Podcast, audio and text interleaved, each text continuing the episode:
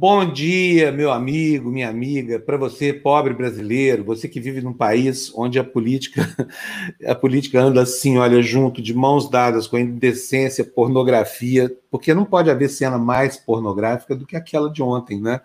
Alardeada pela Polícia Federal, um senador da República, vice-líder deste governo horroroso, governo da voadora no pescoço do corrupto, de repente toma um baculejo da Polícia Federal e aparece com 30 mil reais enfiados literalmente no rabo.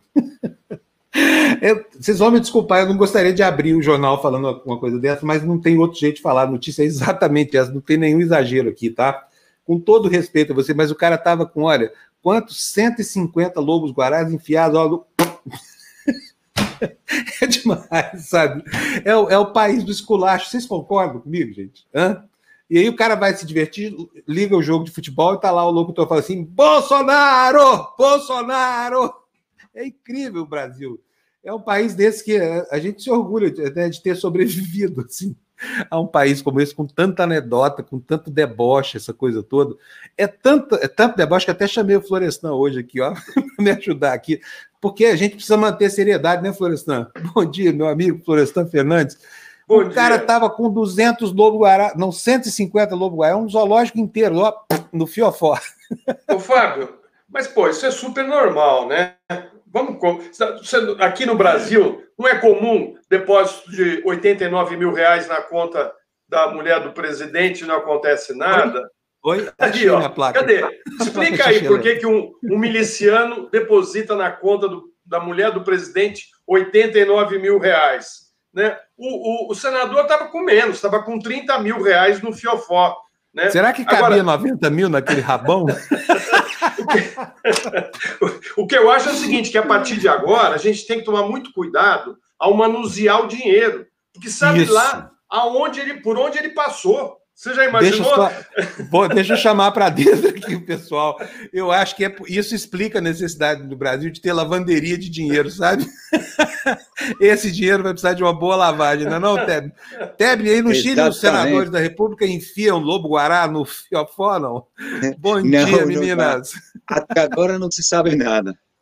Que absurdo Gente isso, que nojo. Céu. Cíntia, a Cíntia Diga. é toda, a Cíntia é quase mormon, tá, gente? Ela é certinha, corretíssima, tudo bem. Aí nos Estados Unidos já pegaram o senador da República com quanto dá? 500, quanto que dá? 30 mil, 5 mil dólares enfiado no fiofó? Não, 3 mil dólares. Não que eu saiba.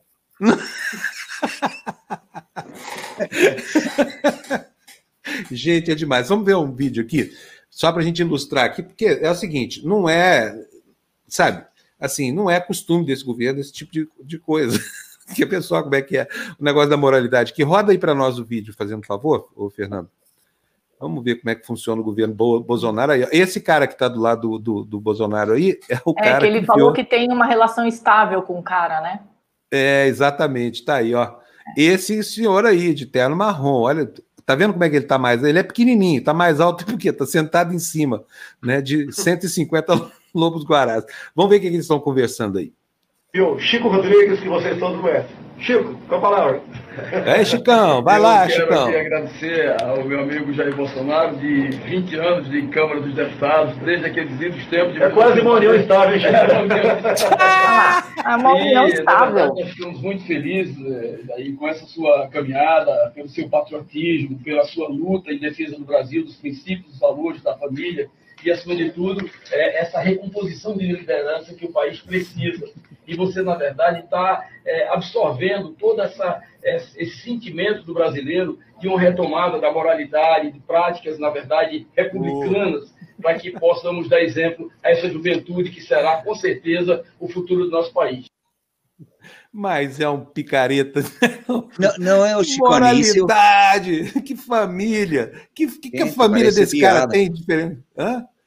Deve estar chocado. Né? Não, eu pensei que era uma nova personagem do, do Chico Anísio, que tinha revivido, que tinha ressuscitado. Que coisa, gente, por favor. Não, não, não.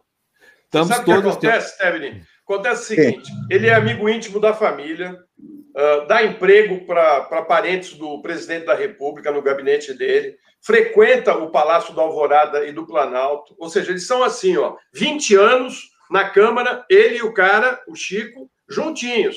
É quase uma, uma, uma relação estável, disse o ah, Bolsonaro. É, como Fernando, a família. Vou, como a família. Até, é uma. Desculpa, Floresta, eu vou discordar. É uma relação mais do que estável. Vou, Fernando, põe o, o, o, o, PPT do, do Despertador, slide número 3, que a gente vai dissecar essa relação com a família.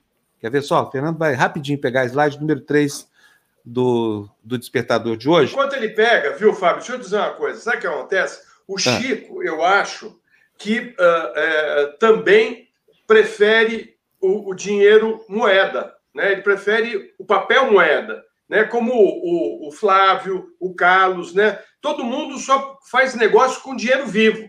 Todo então, mundo. O que, que ele fez? Ele pegou dinheiro que era para investir na, no combate à Covid em Roraima, né? E levou e... em dinheiro vivo para lá, entendeu? Só que colocou tudo dentro da, da cueca, que é para ninguém Será roubar que dobrou assim para ficar mais fácil, senhor? É que ele ia lavar o dinheiro circular? depois. É, não se pode dizer que seja dinheiro limpo, né? olha só, gente, olha só por que as relações são a gente ri, mas é familiares. Desespero. Que país nojento. É, literalmente, né, Maria? É. Vamos lá, olha, eu vou botar aqui para vocês, ó. Cadê, Fernando? Põe aí na tela para nós. Olha que gracinha. Sabe quem é esse aí bonitão aí? Ah, é o índio. bonito. Leozinho Índio, é. né? Quem que é o Leozinho? Está na matéria do Globo aí, vou ler para vocês. Ó, além de vice-líder do governo Bolsonaro, o senador, que é esse dos 150 pitulecos no Fiofó, ele emprega em seu gabinete um sobrinho do presidente, Léo Índio, próximo, diz o Globo, próximo ao vereador Carlos Bolsonaro do Republicanos. Não é a primeira vez em que a PF encontra dinheiro escondido na cueca. O caso mais rumoroso envolveu o assessor do deputado petista José Guimarães, que foi preso em 2005 no aeroporto de Congonhas, em São Paulo. Mas, gente, era um assessor. E o dinheiro estava na cueca, não estava lá naquela região mais, digamos assim, pere, não sei o quê, né? Não tava, não era dinheiro assim, era dinheiro mais um pouco mais limpo, pelo menos. Fábio, é do meu jeito. Oi, Floresta. Eu, eu, vou ter que sair daqui a pouco, só quero dizer o seguinte, né? Uh, esse sujeito aí, esse Chico, uh, empregando parentes do Bolsonaro, está escancarando para o Brasil que o clã Bolsonaro vive do parlamento, sempre viveu. Né? Tá todo, toda a família está no parlamento uh, do país, ou municipal, ou estadual, ou federal, ou nas assessorias. Ou seja, isso aí é, é, um, é uma maneira de ganhar dinheiro. O grande negócio da família Bolsonaro é dinheiro público. Dinheiro público.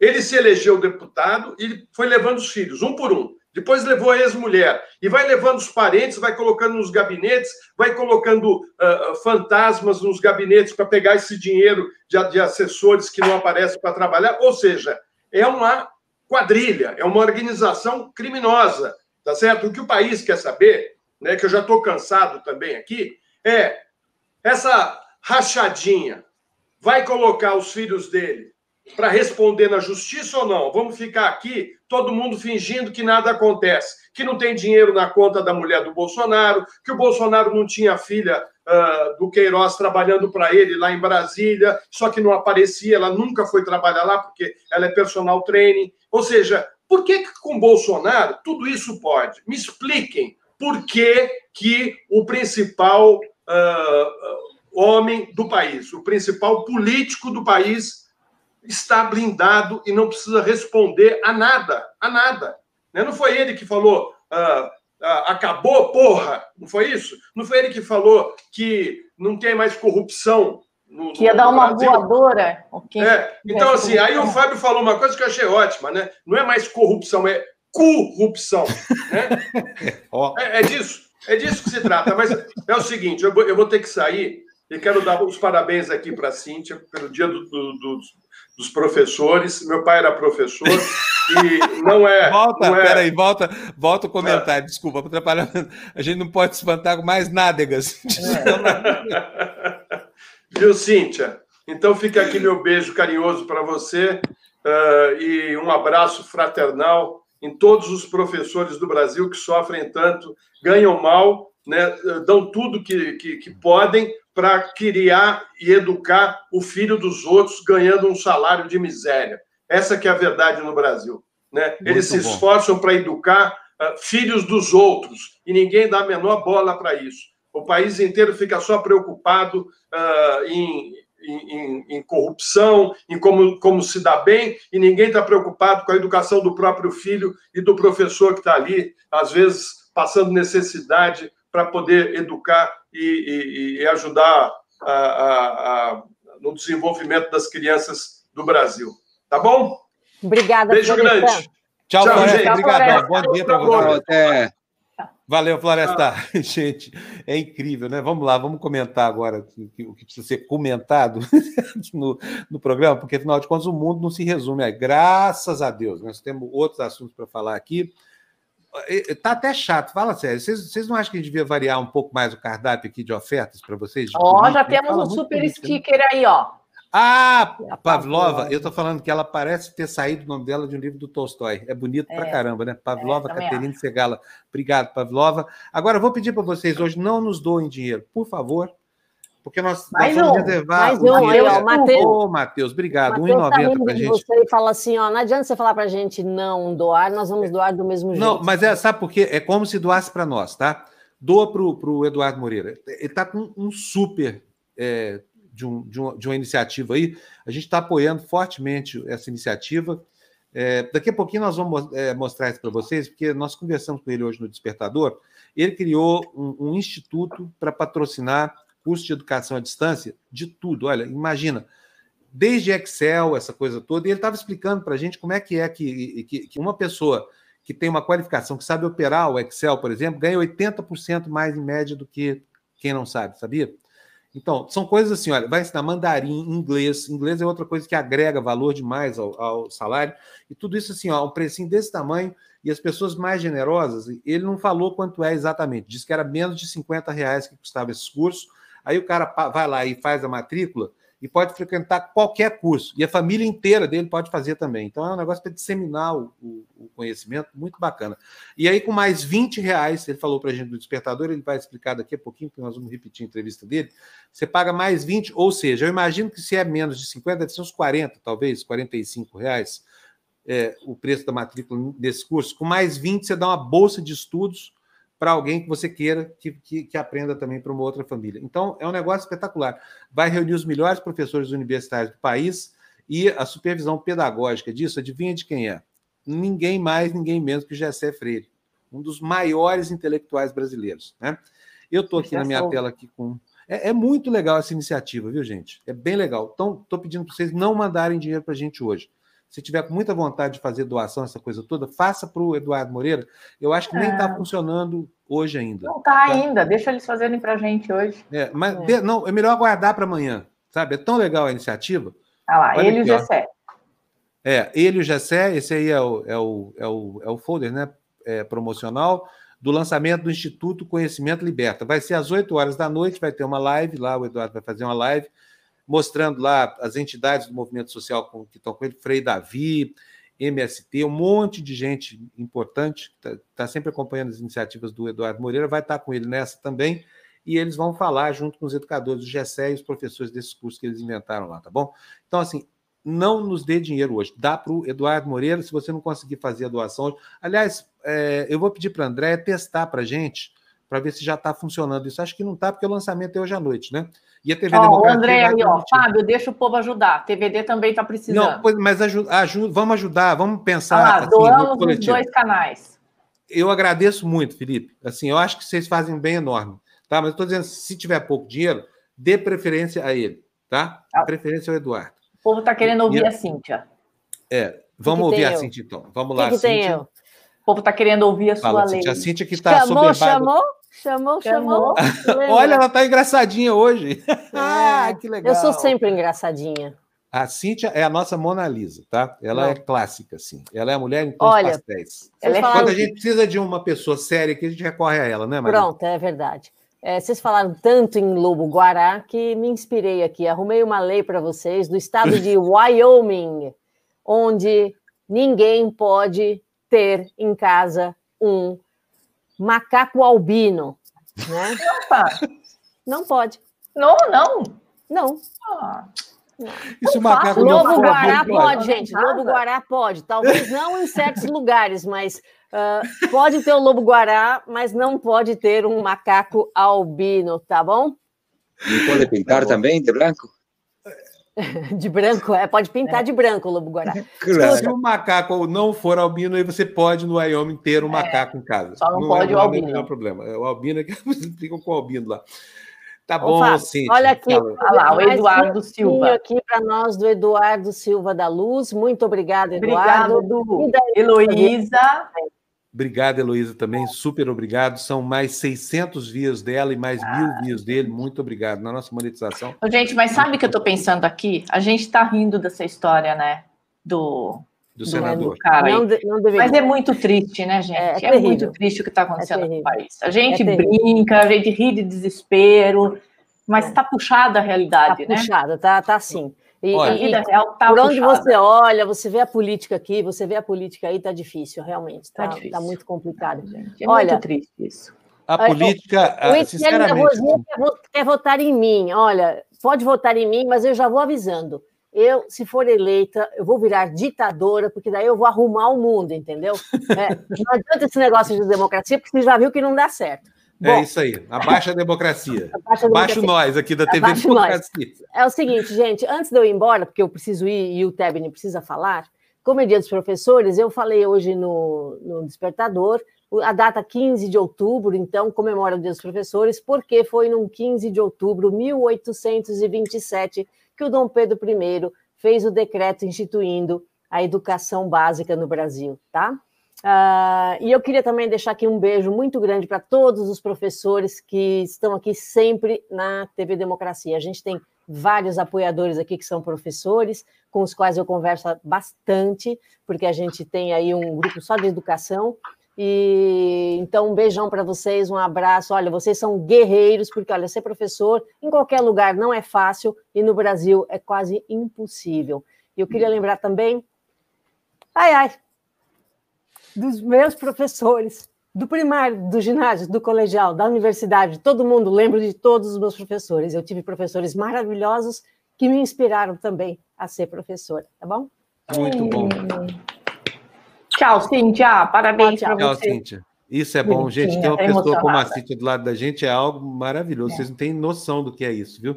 Gente, estou falando sério, não precisa mandar superchat hoje, não. Para de falar isso, Fábio, deixa o povo. Falando sério, mas quanto mais a gente diz que não, mais eles vão adotar. Então, é adotar. Estamos é descobrindo uma técnica de marketing. Quero agradecer, então, o Eduardo é, Silva da Luz, que nos mandou aí, nós já falamos dele, né? A Heloísa Viana também nos mandou 2,99. A Joyce dizendo aqui: educação transforma pessoas, pessoas transformam o mundo. Frase do Paulo Freire. Feliz Dia dos Professores. E ela falou: mando sim, mandou 15 para gente.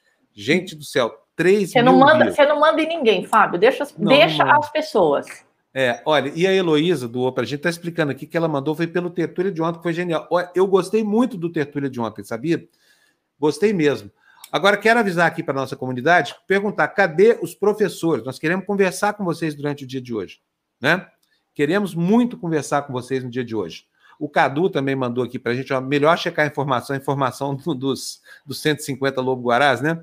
Porque vem do Cruzoé, não é mais. É, não, não é só o Cruzoé, não, Lacerda. Está em todos é, os jornais. Nós, infelizmente, não temos fontes primárias aqui suficientes no nosso canal, mas os outros jornais checaram também, e era verdade, tem foto, sabe? Tá na... Eu até sugeri hoje que a gente, que a Polícia Federal. Destaque do UOL, tem em todo lugar. É, todo lugar.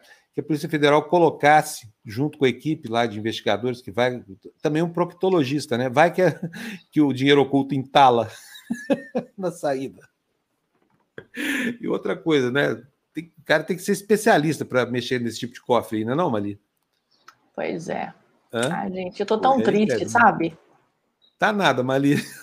essa, cara pô, pô, essa coisa desse país, pro rumo que ele tá indo, pô.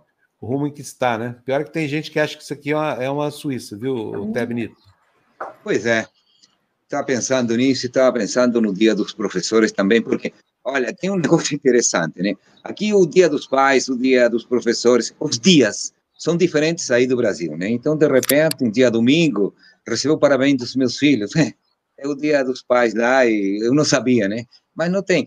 Durante a ditadura, era tão ruim a situação econômica que inventaram o Dia do Compadre. Você acredita? Sério? Dia coisa, do Compadre? Coisa, dia do Compadre, coisa de milico mesmo, não tem jeito, né?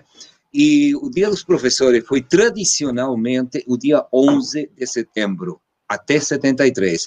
Eu acho que isso demonstrou que os militares não estavam nem aí com a educação e decidiram dar o golpe precisamente no Dia dos Professores, né? Agora, eu quero falar so, sobre o Chile. Veja, não tem muita coisa hoje do, do, do estrangeiro, né? Do, de outros países. E vou acompanhar a minha conversa com uma música do grupo chamado Inti Gimani, que é um grupo de música é, do altiplano, são chilenos, e eles estiveram exilados na Itália. Pensei que a Gina ia estar, ia gostar, porque uma das músicas mais bonitas deles, é, eles fizeram pelo mercado pistacho, pistacho na, na Itália, né? Eles ficaram muito tempo lá. Então, minha saudação para os professores e para os italianos, né, Panúzio? E é. vamos lá. Acontece que é, ontem se descobriu que hackearam o governo digital do Chile. Isso significa que uma senha única, aqui chamada clave única, está exposta a que qualquer um possa entrar nas tuas contas de, de, de banco, é, no teu dinheiro, né? E isso está sendo, evidentemente, é, negado pelo governo, que não foi tanto assim e tal, mas todo mundo está mudando a senha, né? Eu não vou dizer a minha porque isso daí é secreto, né? Mas você testou, e... Funcionou mesmo? Funcionou, funcionou o, a, a, mudança da senha, né? Porque isso daí é uma espécie de RG digital para todos os chilenos. Você, através daquela chave única, você entra em qualquer lugar, entendeu? Uhum. E já viram os hackers e fizeram uma, um fuzué aí que está grandão. O governo, por outro lado, está muito fortalecido. Isso graças à divisão da oposição que tem a democracia cristã. Ontem eu falava que a democracia cristã começou se chamando de falange, né? Numa homenagem, talvez, a Francisco Franco, o ditador da Espanha. E eles estão votando tudo a favor do governo. É algo inexplicável. Inexplicável para quem nasceu depois de 73. Eu tinha mais já tinha passado já mais a minha adolescência, quando a democracia cristã, apoiando os golpistas no Chile, incluindo o primeiro presidente, depois da saída do Pinochet, que era Patrício Elwin, presidente do Senado, chamava aos brados, assim, para dar um golpe militar, né? Porque eles achavam que em três meses a normalidade voltaria e colocaria novamente o Eduardo Frei, anterior presidente a Salvador Allende, no governo. Ah, demoraram, né? Demoraram, foram 17 anos. Enquanto isso, o, a fiscalia que está vendo os casos que tinham a ver com, com as informações manipuladas a respeito do Covid, é, a Secretaria da Saúde simplesmente roubaram os computadores só que esse daí não dá para enfiar onde o senador enfiou, né? E ninguém sabe onde estão aqueles computadores que tinham informação valiosíssima para descobrir qual foi o, o fato e, e, e quanta informação foi manipulada a respeito do Covid, tá? E eu deixo vocês agora com o Inti de por enquanto, e meu abraço para a Cíntia, porque ela lembrou dos seus professores. Eu também lembro do meu professor. Meu professor da básica, aquele que me ensinou a ler, ainda vive. E um senhor que dá, dá inveja, chama Henrique Figueroa. E eu vou mandar cópia deste quando já estiver liberado, para ele ver. Ele se emociona cada vez.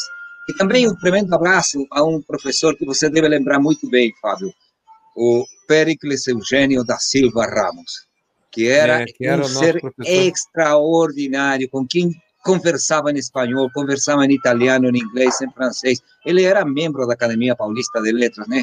E era um personagem. Tinha, tinha uma lucidez, porque ele estava perto dos 90 anos quando foi professor da gente, né? Exatamente, exatamente. E, então... e nos colocou no trilho. O Péricles foi aquele homem que ensinou uma geração inteira de jornais, aliás, várias gerações de jornais a escrever Muitas. na língua portuguesa. Né? Exatamente, exatamente. Veja para mim como era de complicado, né? Porque eu sou de um outro, de um outro país com outro idioma.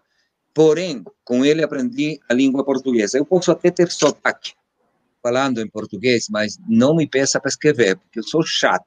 Tem é, muitos é companheiros de faculdade que dizem: olha, por favor, não fica corrigindo meu português, porque realmente tive que me esforçar, graças precisamente a esse professor. E em nome desse professor, meu abraço, meu abraço a todos os professores do Brasil. Tá bom? É, isso aí. Bela homenagem, viu? Boa, boa lembrança, viu, Teb? Um abraço para vocês, então. E outra coisa, o Péricles obrigava jornalistas que nunca tinham aberto um livro a ler o Machado de Assis, né? Pois é. Quanta gente descobriu a literatura nas aulas de, de português do Péricles, né? Olha, mas tem um negócio super engraçado, né? Porque é um homem que eu acho que leu tudo que era possível ler, né? Mas apareciam aqueles autores jovens, e lembro de uma companheira de faculdade que chegou um dia com um livro para ele, professor, o senhor leu este livro? Aí ele pegou o livro e falou, não li e não gostei. Esse era o Péricles. É, exatamente. Engraçado. Já deve ter falecido, coitado do velho. Há tá? muito tempo, né? Porque isso faz 40 anos só. Ele deve estar. Tá, deve oh, estar morreu Bandeira, morreram muitos professores. E morreu o ah. Erasmo Nuzzi, que foi nosso professor de taquigrafia. Sim. Vocês imaginam Sim. que a gente, século XX, finalzinho, tinha aula de taquigrafia ainda na Casper Liber? É uma perda de é, tempo, mas né? ajuda bastante, viu? Ajuda Você, bastante. eu, eu não sei, não lembro um, um hieroglifo daqueles lá, viu? Você falou é eu achei curioso. Acho que o Tebni é o único aluno da Casper Libre que apresentou, que aproveitou 100% do que foi ensinado lá. Pois é, pois é, é que eu tinha que me aproveitar, né? Eu tinha 32 anos, dois filhos, eu tinha que, é. que ser um bom aluno, isso é verdade. Foi um, um abração para você. Outro para vocês. Amanhã, tá? Tchau, tchau. tchau. Gente, Fábio, a Ana Maria Balardim mandou um super sticker para gente de três reais, tá? Muito Opa. obrigada, Ana. Grátis, Emília, Ana, são seis. Ah, outra coisa, o Bruno Baronetti, que é um professor, parece que está aqui com a gente. Bruno está aqui? Beleza, vai entrar então. Nós queremos que ele já, da programação, tá? Queremos Ainda saber não tá, como é não. é o mistério de professor no Brasil. Olha, a Luciana colocar no quadro. tá, pode chamar então, aí. Vou chamar aqui uma pessoa que eu adoro, que há muito tempo que eu não vejo, estava sentindo saudade dela, ela estava aqui conosco no comecinho da TV Democracia. Lulu Liviero! Olha só quem está aí, meu Oi, Deus. Oi, gente, bom boa. dia. Bom dia, Lu. Não estou ouvindo vocês, por que será? Acho que eu tenho que tirar aqui, ó. Peraí. Vamos ver. Fala vamos aí. Ver. Ah, Ouviu? agora sim. Bom dia, Lu. Estão me ouvindo bem? Eu tinha colocado um miczinho aqui, ó, mas se eu coloco o microfone, eu não ouço vocês. Bom Entendendo. dia. Bom dia. Não, nós estamos ouvindo perfeitamente. Muito Lu, que super prazer receber você aqui no Tertúlia, muito legal. É, olha, para saudar a sua entrada, porque é o seguinte, a Lu é uma mulher porreta, eu tenho certeza absoluta que ela vai ficar indignada com essa cena que a gente vai mostrar agora. Não é senador enfiando dinheiro no rabo, não é nada disso, tá? Pode ficar tranquilo, não é? Não vamos falar sobre proctologia nem sobre ginecologia senatorial do Lobo Guará. Enfim. Fernando, cadê o vídeo do espancamento? Por favor. Olha, o Bruno chegou, tá aí. Oi, Bruno. Deixa eu botar o Bruno aqui enquanto o Fernando acha esse vídeo. Será que tem esse vídeo aí? Se não tem, eu vou roubar ali do Brasil 247. Tá bom, Bruno? Bem-vindo aqui, Bruno. bom dia. Bom, bom dia, dia, Fábio. Bom dia, Mali. Bom dia, Luciana. Prazer estar aqui com vocês. Tudo Prazer bom, é Bruno? o Bruno vai Sim. falar para gente sobre os ossos de um ofício que tem muito pouco filé e pouco osso, né, Bruno? Por falar em filé Sim. com osso, né?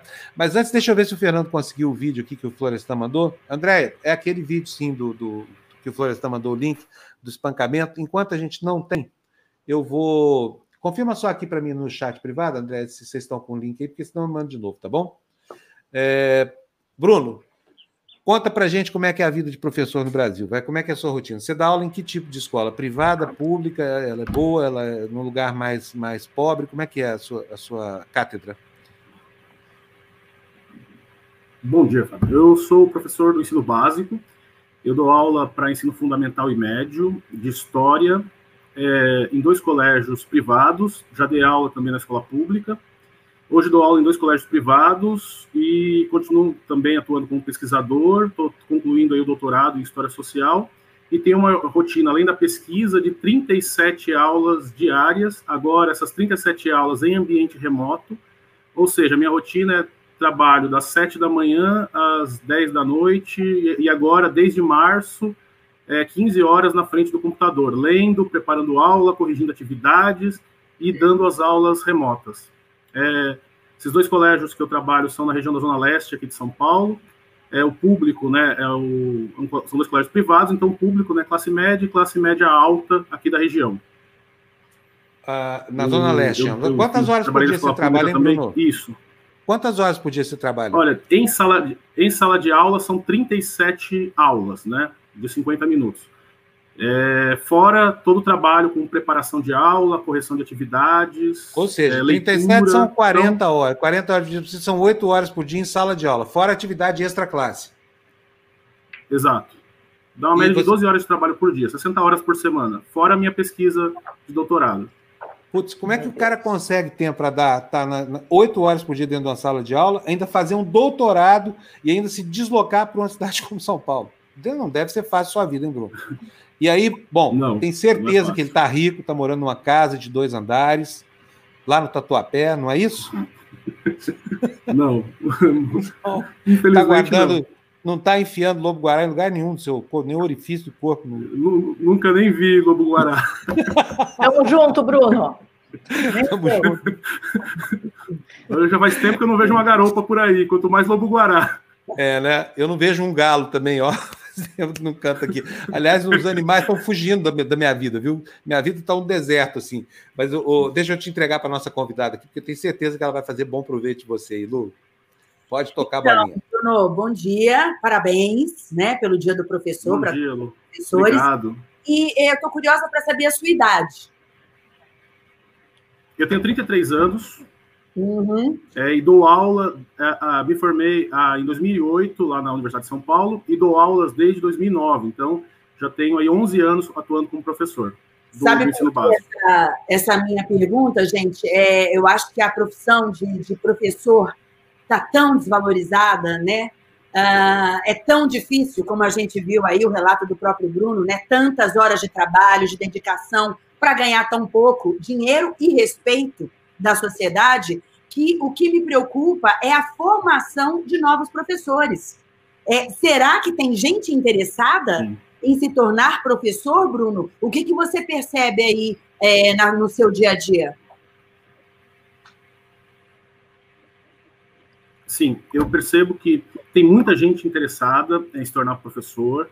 É, enfim, eu agora no doutorado eu fiz, eu fiz uma disciplina, né, como lá na, no, na graduação lá da Universidade né, de São Paulo, é, como monitor e etc. E, e, isso viu que tem muita gente fazendo licenciatura, muita gente querendo ser professor, mas o que acontece? É, o salário, por exemplo, na escola pública, ele é um salário muito baixo e acaba afastando né, professores é, que têm uma formação um pouco melhor, acaba afastando, né, tem muita gente que está muito boa na escola pública, é, que se dedica diariamente, concilia a escola pública com a escola privada, justamente porque não quer abandonar esses alunos da escola pública, mas a realidade é cada vez mais difícil né, de atuação dentro das escolas públicas, baixos salários, baixa infraestrutura, não tem o apoio nem da direção, nem dos órgãos públicos, e, sobretudo, né, uh, enfim, o, o, o, aluno, né, ele já chega desmotivado, ele chega de um contexto familiar, muitas vezes, né, difícil também,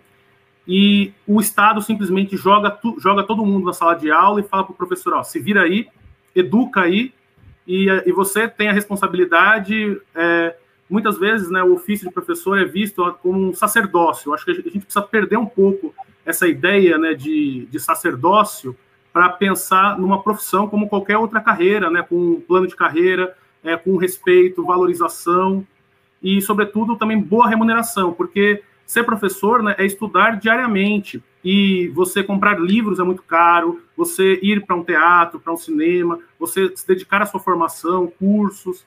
Isso tudo demanda também investimento, né? Ser professor, antes, quando você entra numa sala de aula, é, você, dá, você tem muito mais tempo de preparação antes da, da sala de aula do que o showtime ali na hora da aula. São 40 minutos de aula, mas às vezes você tem duas, três, quatro horas de preparação, de leitura, pensando uma atividade para, de, para então ministrar para esses alunos. Né? Então, é um, é um trabalho né, que, que demanda muita responsabilidade também, né? e, por, portanto, também tem que ter muito respeito por parte da sociedade. Sim, Bom, olha, parabéns para vocês, viu, Bruno? Deixa eu colocar uma outra educadora Obrigado. aqui na, na, nossa tela. Essa, eu gosto muito dela, gosto mesmo. Marina Silva está aqui com a gente. Oi, Marina. Oi, tudo bem? Tudo bem, tudo bem. Eu também. Bom dia, bem-vindo aqui. Parabéns pelo dia do professor, você que é educadora de profissão, né? E estamos aqui no. no, no... Deixa eu te perguntar um negócio. Você não é mais negra, não, Marina? Você não tem ascendência negra? Pois é, né? O autoritarismo. Assim? Pois é, o autoritarismo tem essa ilusão, né, de que ele pode decretar a vida e a morte, quem é preto, quem é branco, quem é o quê. Mas, como eu já disse, né, é, essas coisas são apenas a ilusão enlouquecida do poder pelo poder, e, obviamente, quem fez isso estava obedecendo o chefe ou fazendo alguma coisa para agradá-lo. Então, a gente sabe de onde vem. Olha, só para explicar para você que não está entendendo nada do que a gente está falando aqui, vocês sabem que a, a, a, a, questão étnica no Brasil é determinada pelo fenótipo, é o que a pessoa parece ser, né? Então, assim, o negro é negro se parece negro, porque ele vai sofrer todas as chagas da discriminação. É diferente, por exemplo, de ser preto nos Estados Unidos, onde, onde a, é a ascendência genética que vai determinar a sua condição aí para todos os fins. Aqui no Brasil, não. E outra coisa, essa condição é declaratória, portanto, a pessoa pode dizer o que ela quiser. Pode dizer que é negro, que é branco. Aí vem o presidente da Fundação Palmares, que é negro, fenotipicamente, mas eu, eu vou aqui usar uma expressão que eu não gosto dela, sabe? Chama capitão do mato, é aquele negro que desonra os próprios negros, porque sai a cata dos escravos fugidos, tá? Para recapturar. Isso é esse presidente da Fundação Palmares, Ipsis Literis. E ele tirou a Marina do rol dos, dos, dos é, da lista de personalidades negras né, que fizeram desse país aqui um grande país, no que ele tem de grande. Eu queria saber, Marina, se você não se sentiu ofendida com isso, na sua capacidade de estabelecer qual é a sua própria é, ascendência ou a sua etnia, vamos dizer assim. É que essa lista é uma lista em que esse presidente da fundação ele fica como se brincando de figurinha, né? Tira uma, bota outra, tira uma e bota outra. E ele não tem esse poder de determinar é, a, minha, a minha condição em termos da minha origem, é, daquilo que eu sou, filha de é, um pai que teve um pai que era negro e de uma avó, mãe do meu pai, de origem portuguesa, pelo lado da minha mãe, é, também a mesma coisa, com a participação do sangue indígena. Então, eu tenho, não é, predominantemente o negro na minha origem, e eu me considero uma mulher negra. Meu pai era negro, meu bisavô era negro, minha avó materna era negra e toda a sua descendência. E, como você disse, no Brasil é autodeclaratório, mas a minha família toda, não é? Tem é, essa mesma condição que eu tenho, minhas irmãs, o meu irmão, é, e não são eles que vão decretar essa condição. Essas pessoas elas têm uma ilusão absoluta de poder e o presidente Bolsonaro ele é quem patrocina isso, ele sustenta isso, ele alimenta isso institucionalmente, ele viabiliza esse atraso civilizatório que nós temos hoje em nosso país. Ele saiu escolhendo a dedo pessoas que são contra os índios para botar na FUNAI, pessoas que são contra os negros para botar na Fundação Palmares, pessoas que têm uma visão estereotipada de direitos humanos para botar na área de direitos humanos, é, pessoas que é, tem um desapreço pelo debate, pelo diferente, o contraditório para colocar na educação, e pessoas não é, que odeiam o meio ambiente para colocar no Ministério do Meio Ambiente. Então, todo dia tem alguém dos serviçais do presidente que fica pensando o que ele irá fazer para agradar, dar um espetáculo. É como se fosse uma arena em que eles têm que jogar o tempo todo não é? Alguém para o sacrifício é, dos leões do ódio, da maledicência. Então, essas pessoas não têm poder sobre a minha identidade, da Benedita, do, do Jean Willis, ou de quem quer que seja, não é? A relevância de uma pessoa né, para a sociedade, quem estabelece é a própria sociedade, e quando isso não é possível no tempo dessa pessoa, quem faz isso é a história em alguns casos, em outros até a própria história não consegue fazer esse reconhecimento, mas na maioria das vezes a história, com certeza, se fosse hoje, no governo Bolsonaro, com esse presidente da Fundação Palmares, Mandela Luther King não teriam importância e relevância alguma, mas a derrota ou a história, quem mede, ou a vitória, só quem mede é a, é a história. Muito bem. Marina, bom dia, obrigada por estar aqui com a gente. Eu queria te perguntar uma coisa. É tanto ataque, né? Fundação Palmares querendo definir quem é negro ou não. E para você, que eu acho que deve ser o pior de tudo, o que está acontecendo com o meio ambiente, né? Sim.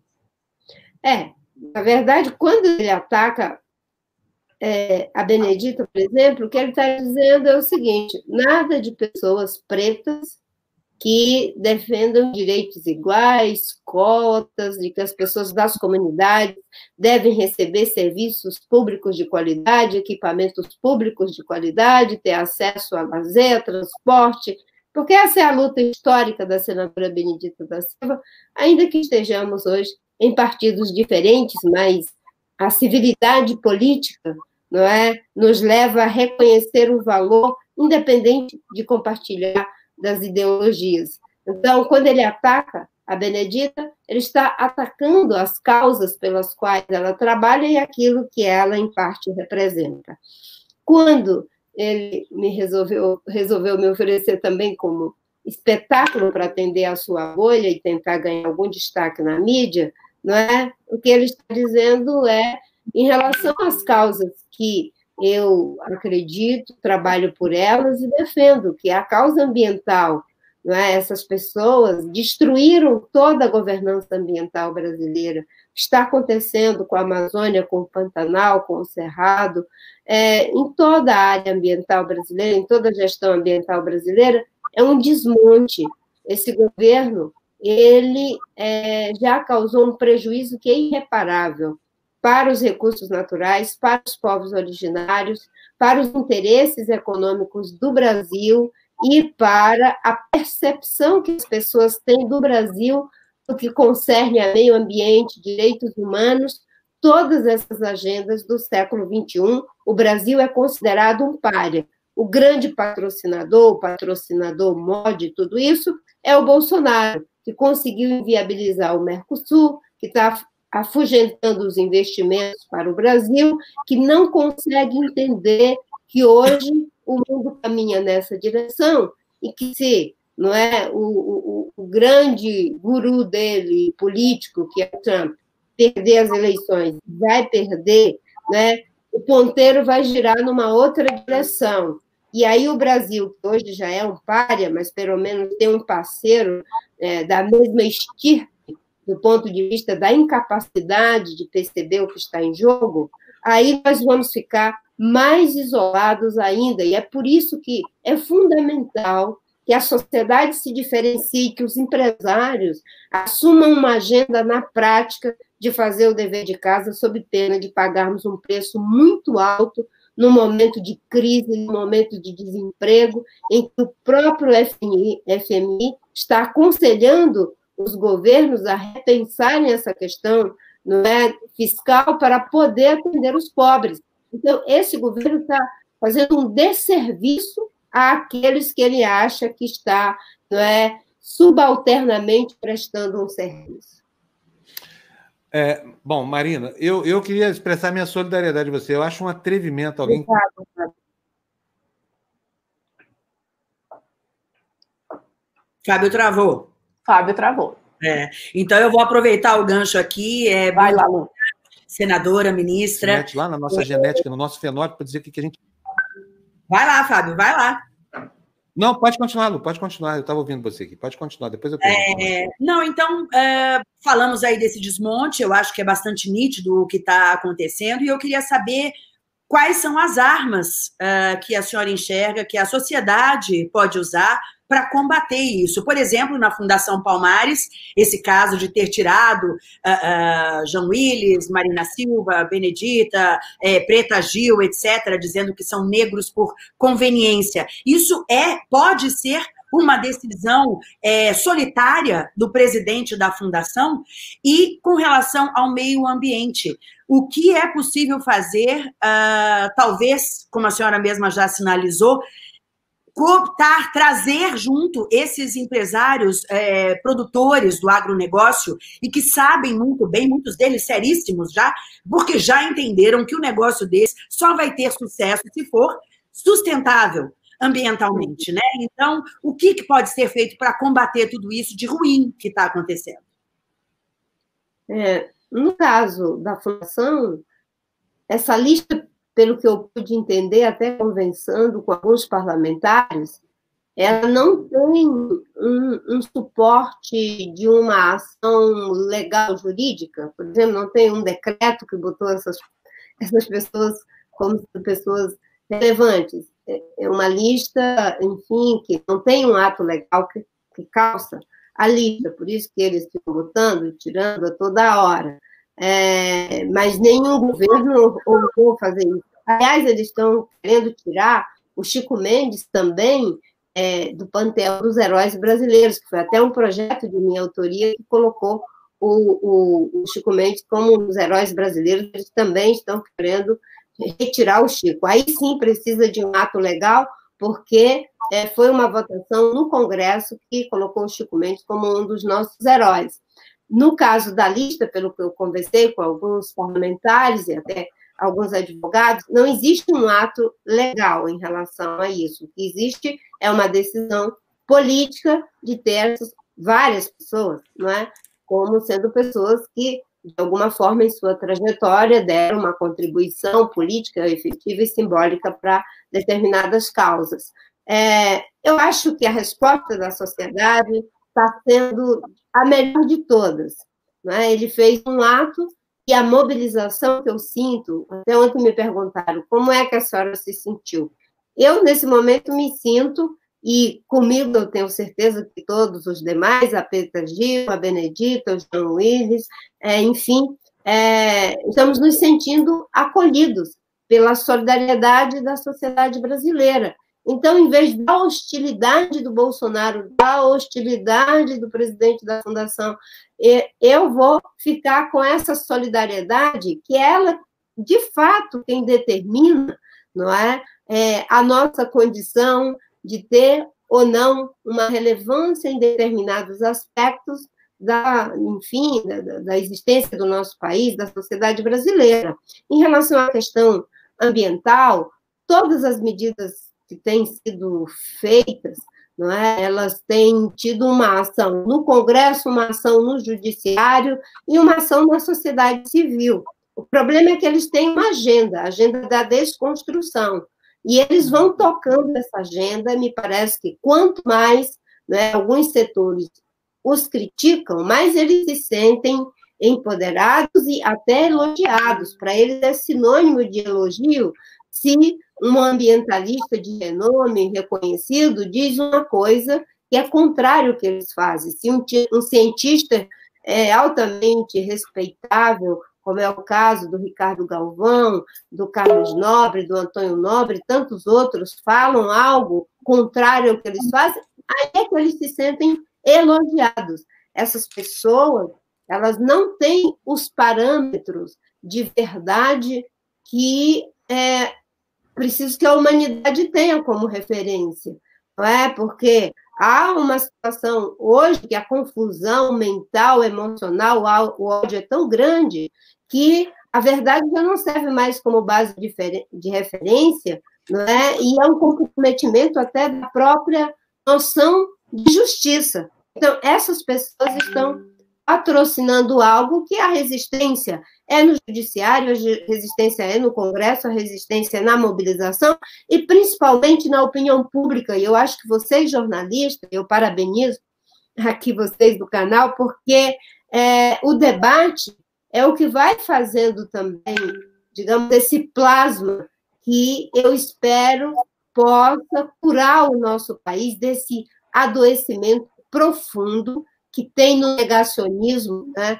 a ousadia de determinar né, o que a natureza suporta e o que ela não suporta, quem é preto ou quem é branco, como já falei anteriormente. A resistência tem sido grande, Agora, você veja, com toda a pressão internacional, com todos os prejuízos que se tem, né, é o primeiro governo que não se importa com os prejuízos econômicos que está sofrendo e dizendo que é apenas uma questão de imagem e mentindo internacionalmente, dizendo que está tudo certo, a Amazônia é preservada, que quem bota fogo são os índios e os caboclos, como ele chama, os ribeirinhos é, da Amazônia, não é? vai na, na Assembleia das Nações é, Unidas para mentir.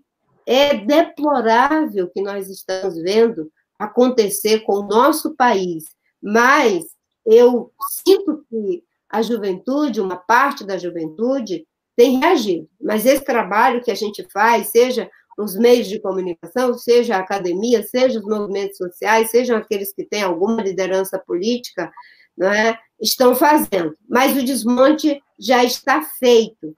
E agora eles querem acabar com o Instituto Chico Mendes, e com certeza uma das razões pelas quais é porque tem o nome Chico Mendes, não é? Como eles querem acabar com a FUNAI para não cuidar dos índios, como eles estão esvaziando o conteúdo institucional, porque eles colocam pessoas contrárias à ação daquela pasta para desmontar aquela pasta, é, desqualificar todos os agentes que têm relação de suporte, seja acadêmico, seja social, de representação, com aquela causa. E ao fazerem isso, eles estão esvaziando o Estado brasileiro de todo o seu conteúdo republicano e civilizatório. Eu disse logo no, no início desse governo: esse governo né, vai levar o Brasil a ficar numa linha tênue do que é uma democracia ocidental. Nós estamos beirando né, as situações de autoritarismo,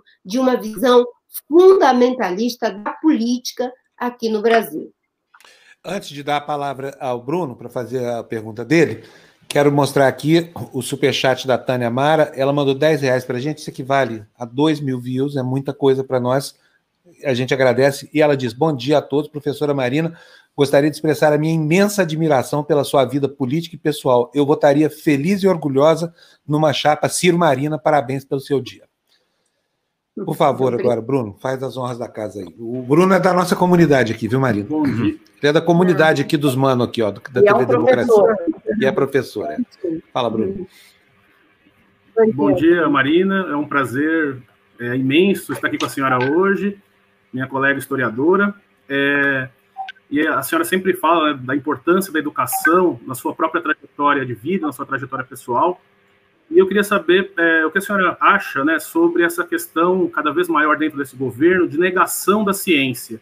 Se também né, o nosso fracasso educacional tem a ver com isso, né, de cada vez mais termos pessoas né, negando a ciência, negando as evidências, colocando, por exemplo, agora na questão da pandemia, com 150 mil mortos, é, remédios e tratamentos sem comprovação científica. É, então, eu queria ouvir da senhora um pouco sobre é, esses problemas né, que a gente tem na educação, como isso afeta é, a visão que a gente tem né, de ciência, se a gente precisa de uma reforma educacional, as propostas para da senhora com relação a isso, é, para a gente incutir um pouco mais né, uma educação científica é, na população brasileira, porque muitos desses formadores de opinião não são pessoas que vêm é, de escolas é, sem estrutura, é, tem pessoas que se aproveitam disso, inclusive, para ganhar muito mais dinheiro, porque a gente sabe que o capital vem à frente da sustentabilidade né, e vem à frente né, dos interesses nacionais. Bem, Obrigado. É, primeiro, meu abraço é, o meu respeito, a minha solidariedade com todos os educadores e educadoras do Brasil, todos os trabalhadores da educação, porque, de fato, estruturalmente, a diferença na vida de um povo, quem faz é a educação. É ela que pode criar igualdade de oportunidade. Eu costumo dizer que a educação fez um milagre na minha vida né? Eu devo, eu sou uma mulher de fé, né? Tudo que foi acontecendo, a mão de Deus e a educação. Sem isso, eu acho que não teria condição de ter é, conseguido tantas coisas com a ajuda de tantas pessoas, enfim, que eu sou muito grata. Então, os professores, de fato, como eu vi uma parte da sua entrevista, né, eles são sempre encarados como aqueles que têm que cumprir a função de sacerdotes não é? Mas ninguém exige que é, o ministro da Economia seja sacerdote, o presidente do Banco Central é sacerdote, é não sei quem que é o CEO de alguma grande empresa, é sacerdote, vai para a presidência da Petrobras, mas aos professores é exigido esse sacerdócio, não é? Não que eu esteja desqualificando os sacerdotes, mas não podemos confundir as atividades e as práticas. Os professores têm que ser remunerados, têm que ter formação continuada, não pode vir sobre eles a carga de tudo aquilo que, às vezes, em função de circunstâncias, a família, a comunidade, a sociedade não dá conta, e isso está sendo despejado em cima do professor, que também, claro, não tem como dar conta, porque ele é professor, não é herói. A educação de qualidade, não é que nós precisamos, é claro que ela perde cada vez mais qualidade quando você tem um grupo com uma visão negacionista né, do paradigma da própria educação. Educação significa você extrair da realidade a partir de postulados denotativos, de certo e de errado, tentativa e erro, e é isso que a gente inicia a criança a aprender para que ela possa desenvolver no futuro uma carreira acadêmica, quando é, você tem isso como pressuposto, é claro que você vai ter que esgrimar com a realidade para encontrar essa verdade. Se você nega as bases da própria verdade, e se você acha que pode decretar as coisas, se a Terra é plana ou se a Terra é redonda, não é? se o homem foi para a Lua, se o homem não foi para a Lua, não importa a realidade. Então, isso é um atraso para a educação, é um atraso para a pesquisa, para a ciência, para a tecnologia, para a inovação, porque não tem base sobre a qual se possa fazer o debate. Quando alguém acha que é, vai impor na escola um pensamento único, em prejuízo da possibilidade de que as pessoas possam escolher seus caminhos e as maneiras de caminhar a partir de princípios e valores éticos que sejam duradouros, cada um vai aprofundando né, aquilo que escolhe para a sua vida e caminhando na sua respectiva direção. Isso é uma educação que ajuda as pessoas a serem criativas, produtivas e livres. É para isso que serve a educação. Então, é um atraso muito grande. O Brasil conseguiu atender né, praticamente toda a demanda de acesso, mas não atendeu não é, a demanda de qualidade da educação. É, nós temos pessoas que fazem um esforço tremendo para entrar numa universidade particular, pagando mensalidades, às vezes consegue uma bolsa ou meia bolsa, e sai dali com a esperança de que agora eu estou formado, tenho um diploma universitário, mas muitos desses cursos, que são verdadeiras indústrias de ganhar dinheiro, né, fazem essa usurpação do dinheiro público, do sonho das pessoas, é, em poder estar melhor qualificadas para poder servir ao seu país com a sua profissão. Então, é, o, o, Ricardo Paz de Barro costuma dizer né, que o direito a uma educação de qualidade não é só o direito de fazer um curso e ter um diploma, é o direito de fazer esse curso e depois poder exercer a minha profissão. E esse governo, com certeza, está descapacitando as pessoas para esse século. Esse século é o século em que a escola é uma porta de entrada com muitas portas de saída. Eles estão embretando, como dizem os gaúchos, o futuro dos nossos jovens e dos nossos adolescentes.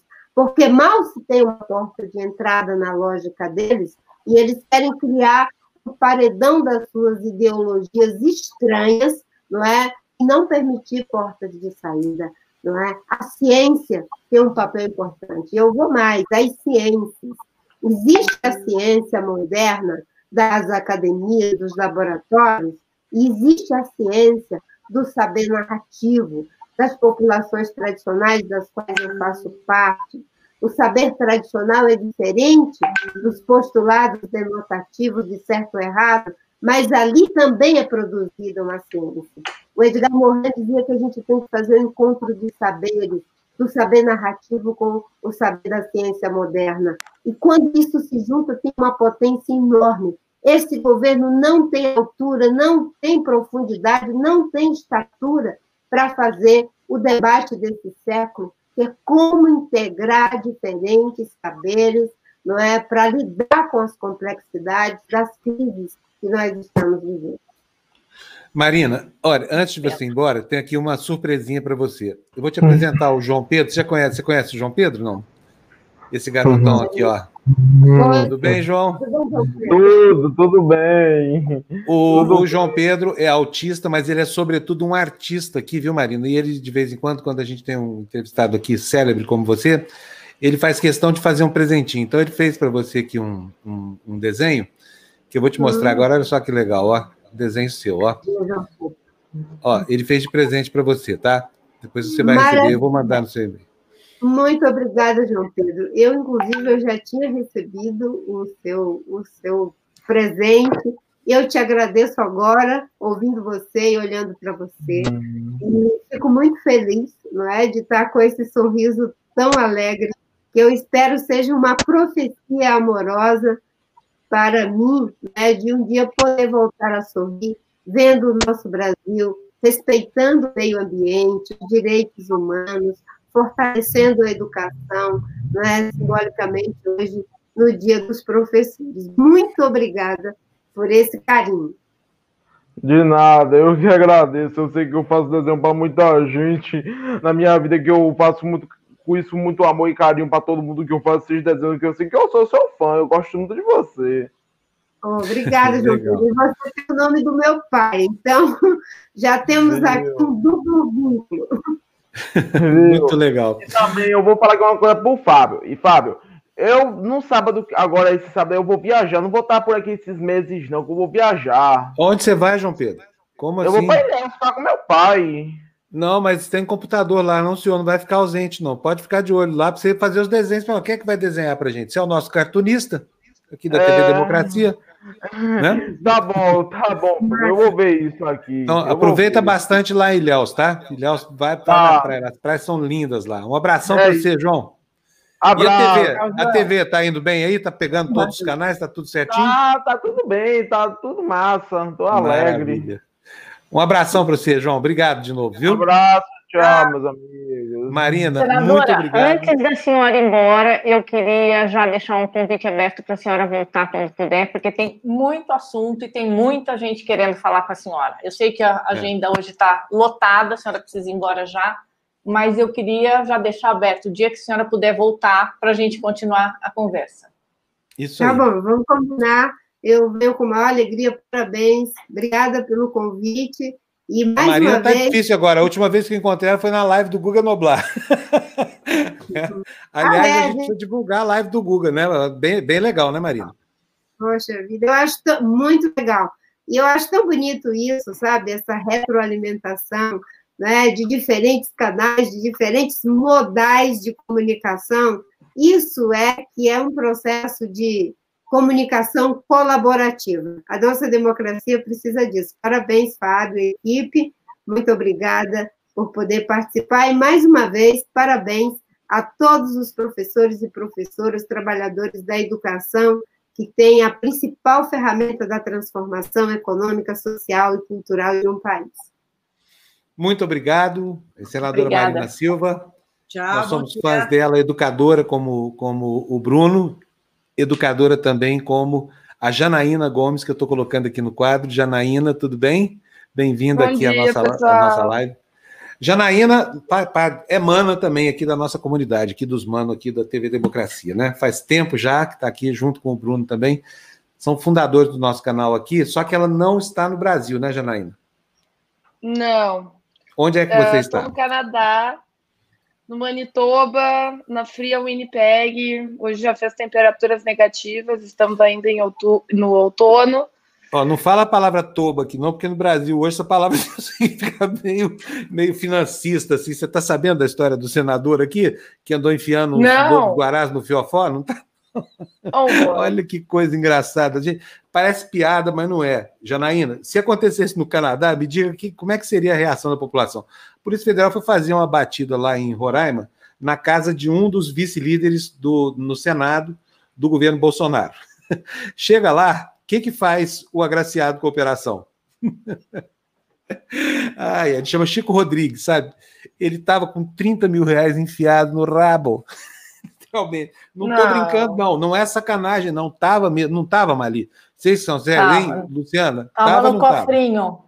Não sei, então dizem, né, Fábio? Dizem, inclusive, que tem um vídeo, né? Eu tô louca é. para ver vídeo, isso sim, porque no hum. fim falam cueca, falam que tava lá no cofrinho. Cofrão, né? Porque 30 mil. Casa da moeda, é uma manilha, o cara assim.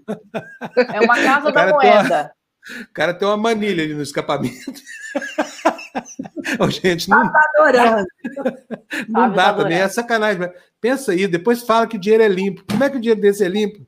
Sabe? Está justificada a necessidade pela lavanderia de dinheiro no Brasil. Eu não pego esse lobo guará nem a pau. O cara vier de dar de troco. Aqui não tem jeito, ninguém vai te dar duzentão de troco, porque não existe nota maior. Né?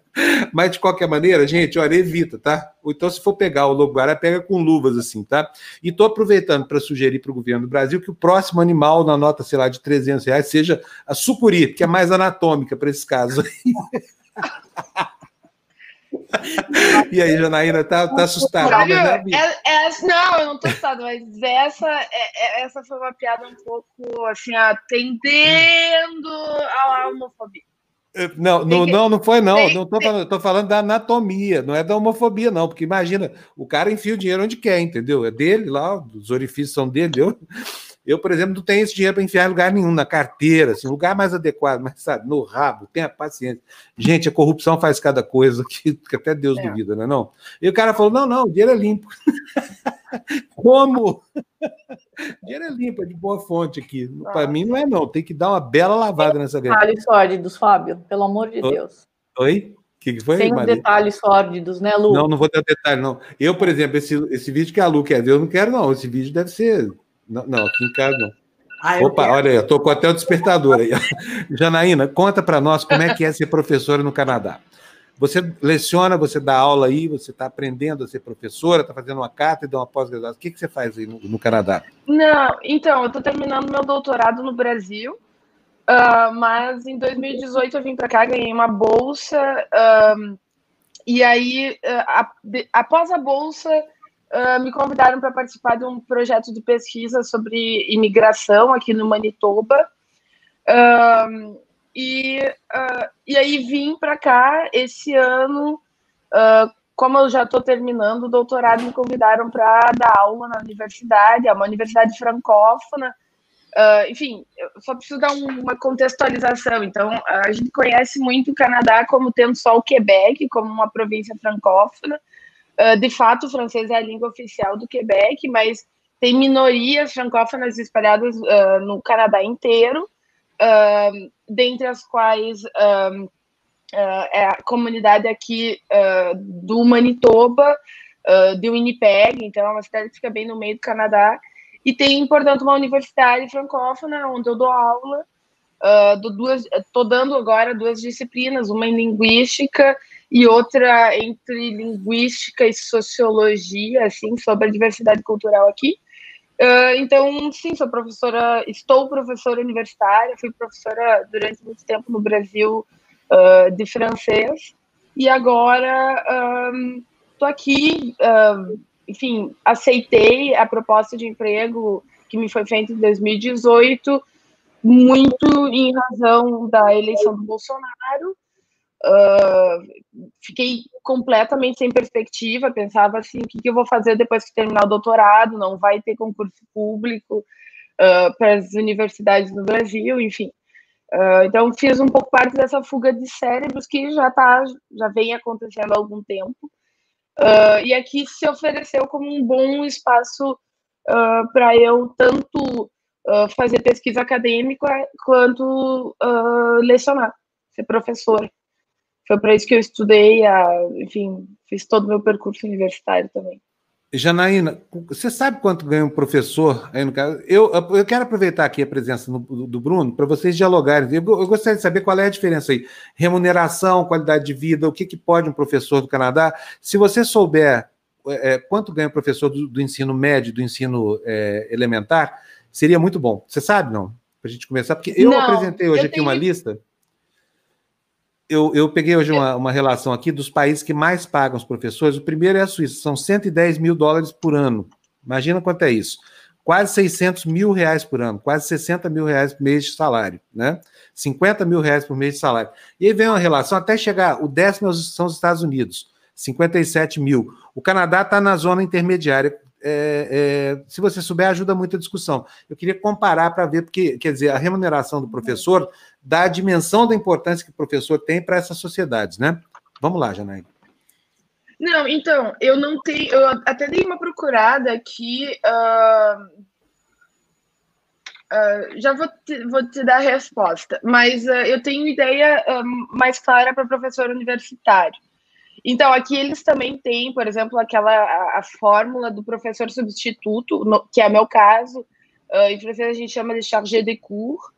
Um, e aí é um valor um, médio, assim, uh, não é, é, Estava até comparando com o valor que recebe um professor substituto no Brasil um, e chega a ser mais baixo. O professor efetivo ele ganha, ele começa a ganhar a partir de 80 mil por ano, uh, podendo chegar até a 120 mil por ano. Então, digamos, seria 10 mil reais por mês. Mas uh, é que uh, quando a gente pensa em termos brasileiros, 10 mil reais, 10 mil dólares, no caso, seria pouco, digamos, não seria um grande salário. Mas para o Canadá, como a diferença de, de renda ela é muito pequena, como tem uma distribuição de renda bem maior, isso já garante uma excelente qualidade de vida. Uh, ainda mais levando em conta que educação, saúde uh, são públicas, uh, então, portanto, não são pagas, ou são pagas assim, uma mínima fa fatura disso tudo tem, enfim, para mães até 10 anos de idade, tem imensos benefícios. Uh, então, os pais, conforme a quantidade de filhos que têm, eles podem chegar a ganhar até mil dólares uh, por mês para ajudar na educação. Uh, então, é, tem, enfim, tem é, o sistema social como um todo, ele é feito para que as pessoas para que a, a, a, criança possa uh, uh, ir para a escola, ser educada, fazer um curso técnico, se quiser, se não, não, não tiver, não sentir a vocação de ir para a universidade, ou ir para a universidade caso sinta a necessidade de ir.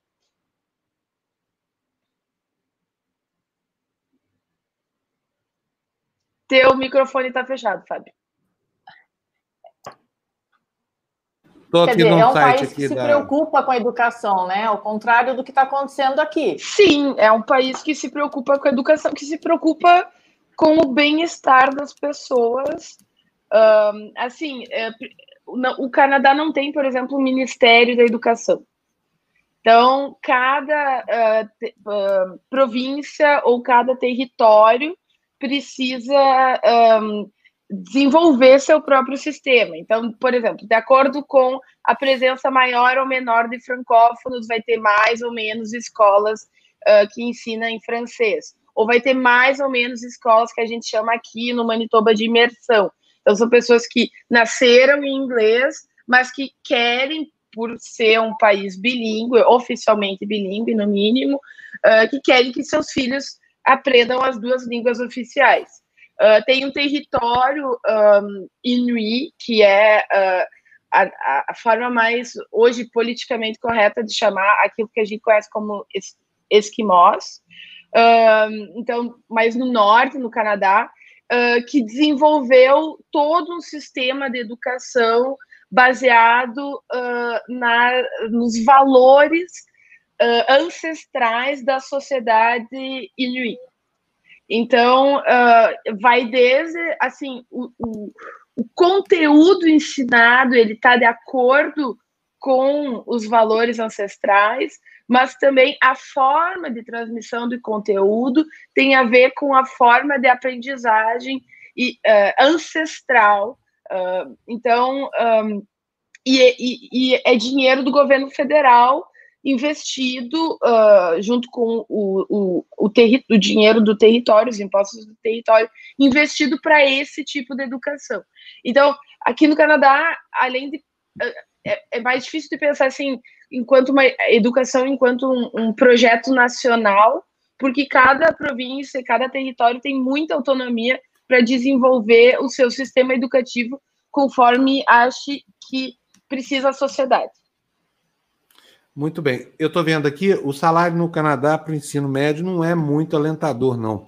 Mas dá lá, porque, como disse muito bem a Janaína, o Canadá é um país que tem poucas diferenças, né? Quer dizer, entre o mais pobre e o mais rico tem uma diferença muito menor. Aqui no Brasil ela é abissal. Mas deixa eu passar aqui para a Lu e para a Mari. Eu, eu, já tive a, a, o privilégio de estudar no Canadá, eu fiz um intercâmbio aos 17 anos, fiquei um ano lá, é, me formei no, no ensino médio lá no Canadá e eles são uma sociedade é, muito diferentes aqui, aqui, da nossa, do Brasil, dos Estados Unidos, né? O vizinho próximo ali canadense. É uma vida muito mais tranquila, muito mais pacata. Não tem, pelo menos essa foi a minha visão. Não sei se a Janaína é, concorda com isso, se isso continua. Eu fiquei lá em British Columbia, né? Que é a parte bem oeste Canadá. Então, ah, não tem essa necessidade de ter um monte de roupa, um monte de casaco. Tem uma bota para o inverno, tem um casacão para a noite, um casaco para o dia. Sabe assim, não, não, não, a, a sociedade não é tão é, consumista como eu acho que a gente hoje pode observar aqui no Brasil em muitos casos, né? E nos Estados Unidos, mais ainda, de lá que a gente importa esse way of life, né? Esse estilo de vida. É, olha, eu tenho aqui um dado. Eu estava falando que não é tão alentador, mas é assim, hein? fazendo bem as contas aqui, vou falar por quê. É, o salário médio na região de Toronto, 22 dólares e 75 por hora, tá? Se multiplicando por 5,5 e por 40 horas semanais, que é o caso do Bruno, por exemplo, isso daria um salário mensal de 22.500 reais, equivalente a 22.500. Tá bom para é, você, Bruno? Mas met mas metade disso vai ser descontado no imposto. termos de impostos. Mas depois metade o Estado de... devolve, né? Por exemplo, aí tem plano de saúde, tem tudo isso, não tem? Sim, sim. Então, quer dizer, a população não gasta com escola, não gasta com saúde, não gasta nada. Aí, até eu gostaria de pagar esse imposto, porque aqui no Brasil a gente paga 27,5%, mais o que vai pagar depois sobre consumo, essa coisa toda, né? Mas, Bruno, 22 e... paus e meio, tava bom para tu ou tava, ou tava ruim? Nossa, estaria maravilhoso. Né? Seria, tá, seu microfone está tá desligado. três vezes o que eu ganho. Quantos, quantas vezes? Foi agora? É, me ouvem? Seria três vezes o agora que eu ganho agora, hoje. Agora. É, Seria quantas vezes? Bruto, você... né? Fora que eu, eu tenho desconto. Três vezes o que eu ganho e é bruto, né? Fora que, ah, na verdade, o líquido é muito menos, como você falou. Tá, mas é três vezes o que você ganha. Seria 27, fora o que a gente tem, né? De 27,5% que você voz, falou, tá né? Gente... É. É, não, agora eu entendi. Agora, é, é o seu salário uhum. somando os dois empregos ou, ou de um, um deles só? Não, somando toda a minha renda. É, somando toda a não, renda. Eu estou falando aqui que lá um, um emprego só, hein, Bruno? um só. lá por um só, o cara ganha. Então, são seis vezes isso que o Bruno ganha como professor aqui no Brasil. Agora, me conta uma coisa, eh, Janaína, com 22.500, eu vou dividir isso aqui por, por 5,5 para a gente chegar no salário em dólar, tá? 4 mil dólares por mês. Dá para viver como aí no Canadá com 4 mil dólares por mês? Dólares americanos. Ah, dólar canadense não, é bem mais do que isso. Uh, não, é menos. Uh, o dólar canadense uh, tá valendo, em geral, vale menos do que o, o dólar americano. Mas se vive com 4 mil dólares, uma pessoa consegue uh, alugar tranquilamente um apartamento, uh, comer bem, uh, se movimentar na cidade. Canadá é, uma, é, é um país em que se compra carro muito facilmente. A gente chegou aqui, eu e meu marido, em abril, se eu não me engano, em junho, nós já, tinha, já tínhamos comprado um carro. Uh, que mais? Enfim, com 4 mil tu consegue tranquilamente tomar um vinho, uh, fazer passeios, uh, alugar chalés, como a gente foi nesse último final de semana. Uh, é uma vida, uma vida, uma classe média, tranquila, um, como, um, não sei, assim, para mim é, é, é quase, digamos, significa tranquilidade, assim. Um, para uh, retomar aquilo que a, que a, a Luciana, Luciana ou Luciane? Luciana. Luciana tinha dito sobre o Canadá, sobre o consumismo. Tu sabe, Luciana, que um, eu considero as pessoas aqui muito consumistas, mas é um consumismo diferente do brasileiro. Concordo absolutamente contigo que a gente precisa de um casacão, de uma bota. Uh, uma vez, me preparando para viajar, eh, eu li em algum lugar, assim, quando a gente pensa, ah, preciso levar cinco casacões de inverno. E aí, uh, lendo o material, a pessoa disse, tu não vai usar os cinco ao mesmo tempo, tu precisa de um que te aqueça durante todo o inverno, ponto.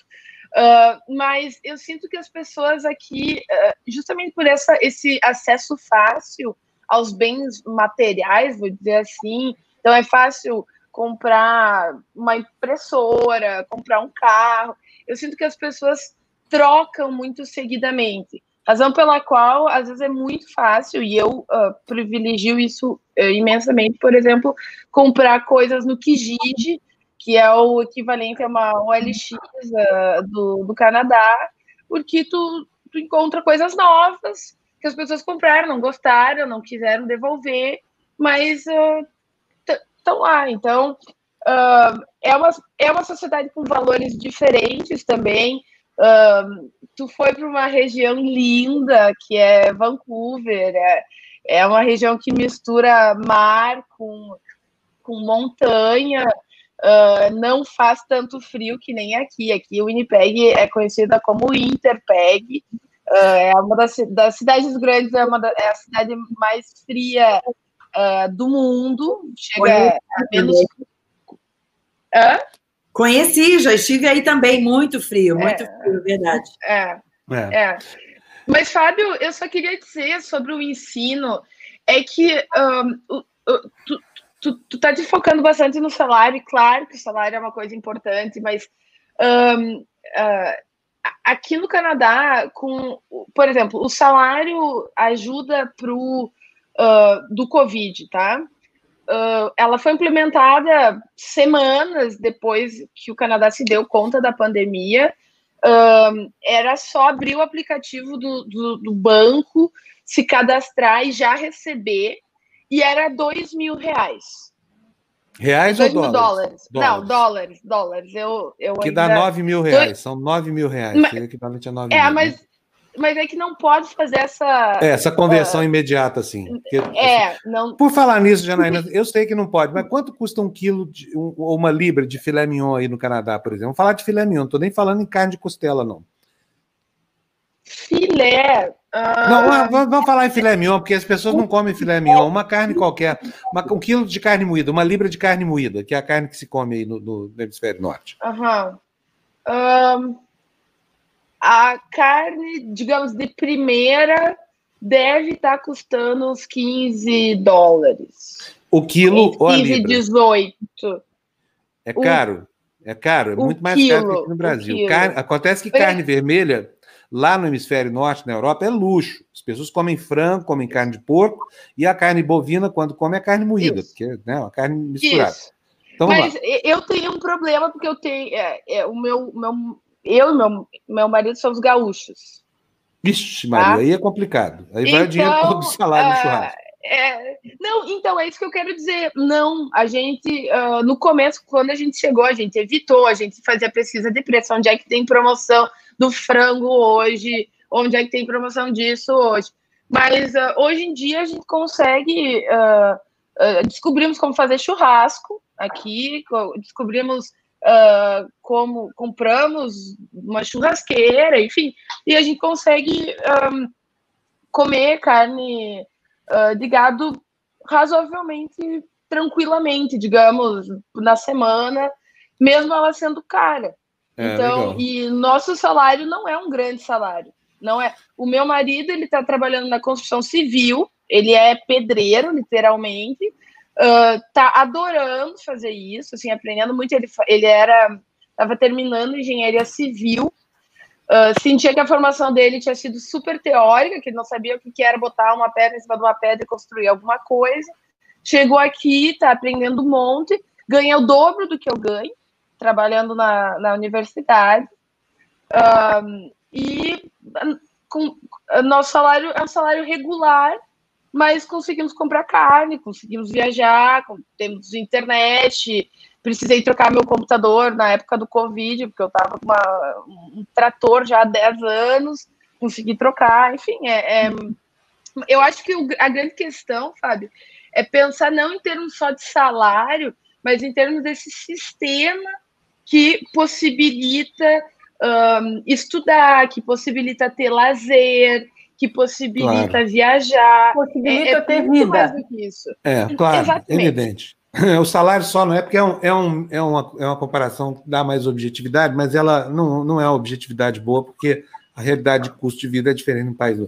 Gente, eu quero agradecer muito a Janaína, quero agradecer também ao Bruno, porque participaram aqui desse debate hoje com a gente. Infelizmente, o assunto não se esgota, né? É, nós temos que andar com a pauta do programa. Se vocês quiserem ficar aí, podem ficar para ajudar a gente nas próximas entrevistas aqui, tá bom? O Biavat já está esperando a gente aqui do outro lado para a gente falar de carteira nacional de habilitação, né? Que é, é outra... mas acho que ele. Será que ele está aí?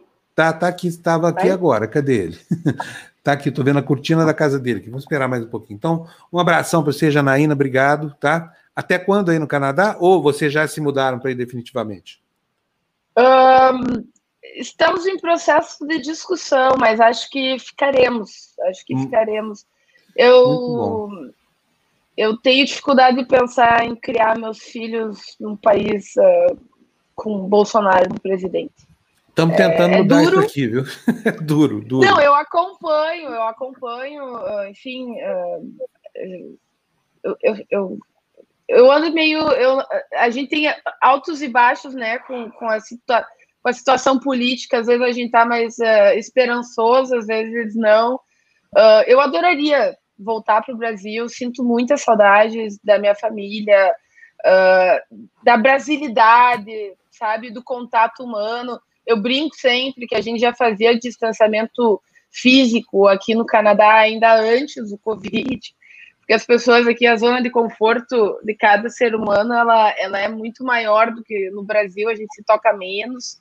Uh, mas, mas é duro, viu, Fábio? É, tu começou falando uh, de uma situação que teria tudo para ser uma piada, e é. na realidade é um, é um elemento de realidade. Então, acho que, uh, enfim, também não quero. nesse momento, acho que vou ficar por aqui. Mas tá bom. é a coisa mais, mais sensata mesmo fazer. É isso que você tem que fazer, é, ficar mas por aí. espero ter razões para querer voltar logo. Isso aí. Um beijo para você, Bruno. Um abração para você também. Obrigado, viu? Parabéns para vocês. Tchau, meninos. Obrigada. Tá? E, e juízo, tá? E juízo. Faz é preciso ter algum juízo. Obrigado, Fábio. Obrigado. Tchau. Abração, Bruno. Muito obrigado. Bruno ajudou a gente bastante aqui hoje. Gente, o Beavate sumiu. Agora deixa eu colocar aqui é o, o Cacai. Cacai. Oi, Cacai. Bom dia. E aí, querido, tudo bem? tudo bom? Ah, o pessoal vai reclamar que você mudou o cenário hoje. Você está onde? Você está numa livraria ou isso é na sua casa? Ah, isso Hã? é o escritório onde eu tenho dois escritórios. Tem aquele que eu faço tradicionalmente, que é a biblioteca maior, que é mais reservado, eu diria assim. E esse aqui é o meu embate do dia a dia. Aqui é que eu realmente produzo. Então, Cacai, deixa, eu te, deixa eu te perguntar. É bonito o cenário, em qualquer que seja, o pessoal vai ficar babando aqui, ó. E aí fica essa pressão, mas o Cacai não está na biblioteca dele. Cadê o Cacai? Cacai. Isso aqui é onde eu trabalho mesmo, porque eu tenho uma casa de dois andares, isso aqui é na parte de cima, onde eu fico no dia a dia. Então, quando eu vou fazer por computador, eu faço aqui. Aí, pelo WhatsApp, eu faço lá embaixo, que é mais. Aí é mais Você sabe, você sabe que o cara, quando casa muito, ele não tem biblioteca, né? Eu tenho um Kindle hoje, porque eu desisti. Os livros que eu comprei foram ficando nos casamentos aí, ó. É, sobrou um, viu, Cacai? Eu, é, hoje em dia, fiquei tão acostumado porque no meu Kindle cabe todos os livros da sua biblioteca. É lógico que eu não tenho esses livros todos lá, mas eles cabem. Cacai, vamos lá, falar de assuntos aqui do nosso, da nossa terra Brasil. Primeiro, você viu o negócio do, de quanto lobo guará, guará cabe no fiofó do senador da República?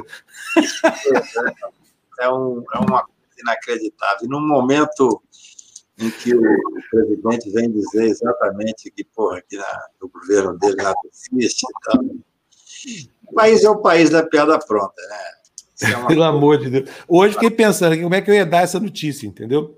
Porque, seja lá como for que você dê, é um negócio que você precisa falar, que nem o Boixá falava, tire as crianças da sala, vamos falar sobre política, essa coisa toda. Ele pensou em mil formas criativas, né, Fábio? Você está inspiradíssimo para não, não, pelo amor de Deus. É. Falando o seguinte, eu fico imaginando essa matilha inteira naquele lugar mal, mal cheiroso. Para, Fábio! Cacai, vamos lá. Eu achei grave esse negócio do, do, do Cássio sabe, essa história de fraudar currículo, mas parece uma praga nesse governo que o cara, para conseguir uma nomeação, uma indicação, uma sinecura, precisa fraudar currículo. Eu queria saber o que, que isso implica, na sua opinião. Eu sei que os, que os garantistas gostaram da, da indicação do, do, desse Cássio. Agora, é, já entra assim, meio de ladinho na porta, assim, né? Para caber aquela. É, são duas coisas. Na verdade, eu nem diria que os garantistas gostaram. Eu acho que é, tem que analisar, do meu ponto de vista, sobre dois aspectos. O primeiro aspecto é que os outros nomes eram tão inacreditavelmente ruins. Moro, Damares, até a Damares, eu não sabia se tinha formação jurídica, e tantos outros, terrivelmente evangélicos. E quando surgiu o nome do Cássio, que é uma pessoa séria, dedicada, simples, e principalmente, eu acho que não há contra ele, olha que esses bolsonaristas devem ter revirado a vida dele, absolutamente nada que possa ser apontado de uma forma realmente grave. É claro, essa questão do currículo é ruim, a questão do plágio é ruim. Eu não sei até que ponto, eu não, eu não, me, não, não me, não me fixei muito nesse, nessas questões, porque é, por isso é que eu digo o seguinte: o meu currículo, quando me pedem que eu vou falar em algum lugar, é advogado criminal, eu não tenho dúvida que eu sou. Porque hoje eu vejo muito currículo, Fábio, é impressionante. Assim, a pessoa passa 10 dias no. Não estou dizendo isso que, que, que aconteceu com o Cássio, não. Mas eu tenho advogados que recebem currículo lá. O cara passou 15 dias em Portugal e vem com, com o título e tal.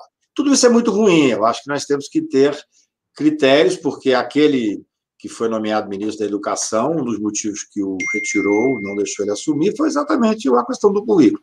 Acho que o país precisa começar a se levar mais a sério. O Brasil não se leva a sério. É uma coisa muito triste.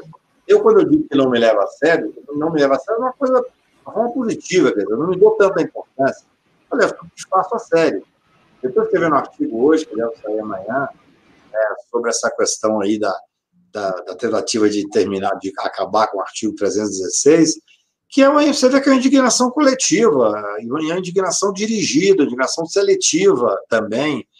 Quer dizer, o país está passando por uma séria crise, assim, as pessoas ficam indignadas porque aconteceu um caso que a principal rede de televisão colocou como sendo a coisa mais importante do Brasil, para ressuscitar uma PEC Moro, para ressuscitar a prisão em segundo grau, e não, se, não ficam indignadas com, com os dramas dos presídios brasileiros, com a necessidade que esse artigo seja implementado, porque as pessoas ficam presas um ano depois que é absolvido, tá? o CNJ mostra isso.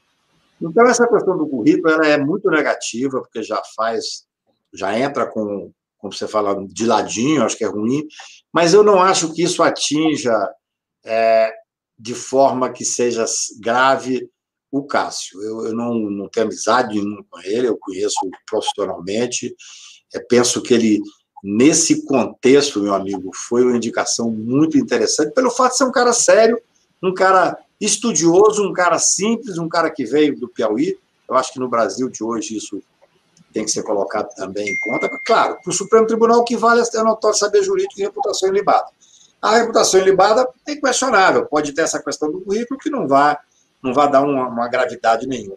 E ele tem preparo jurídico, ele tem seriedade, ele tem, eu acho, cabedal para estar sentado no Supremo Tribunal. É melhor isso que o André Vargas, é isso que você quer dizer? é isso?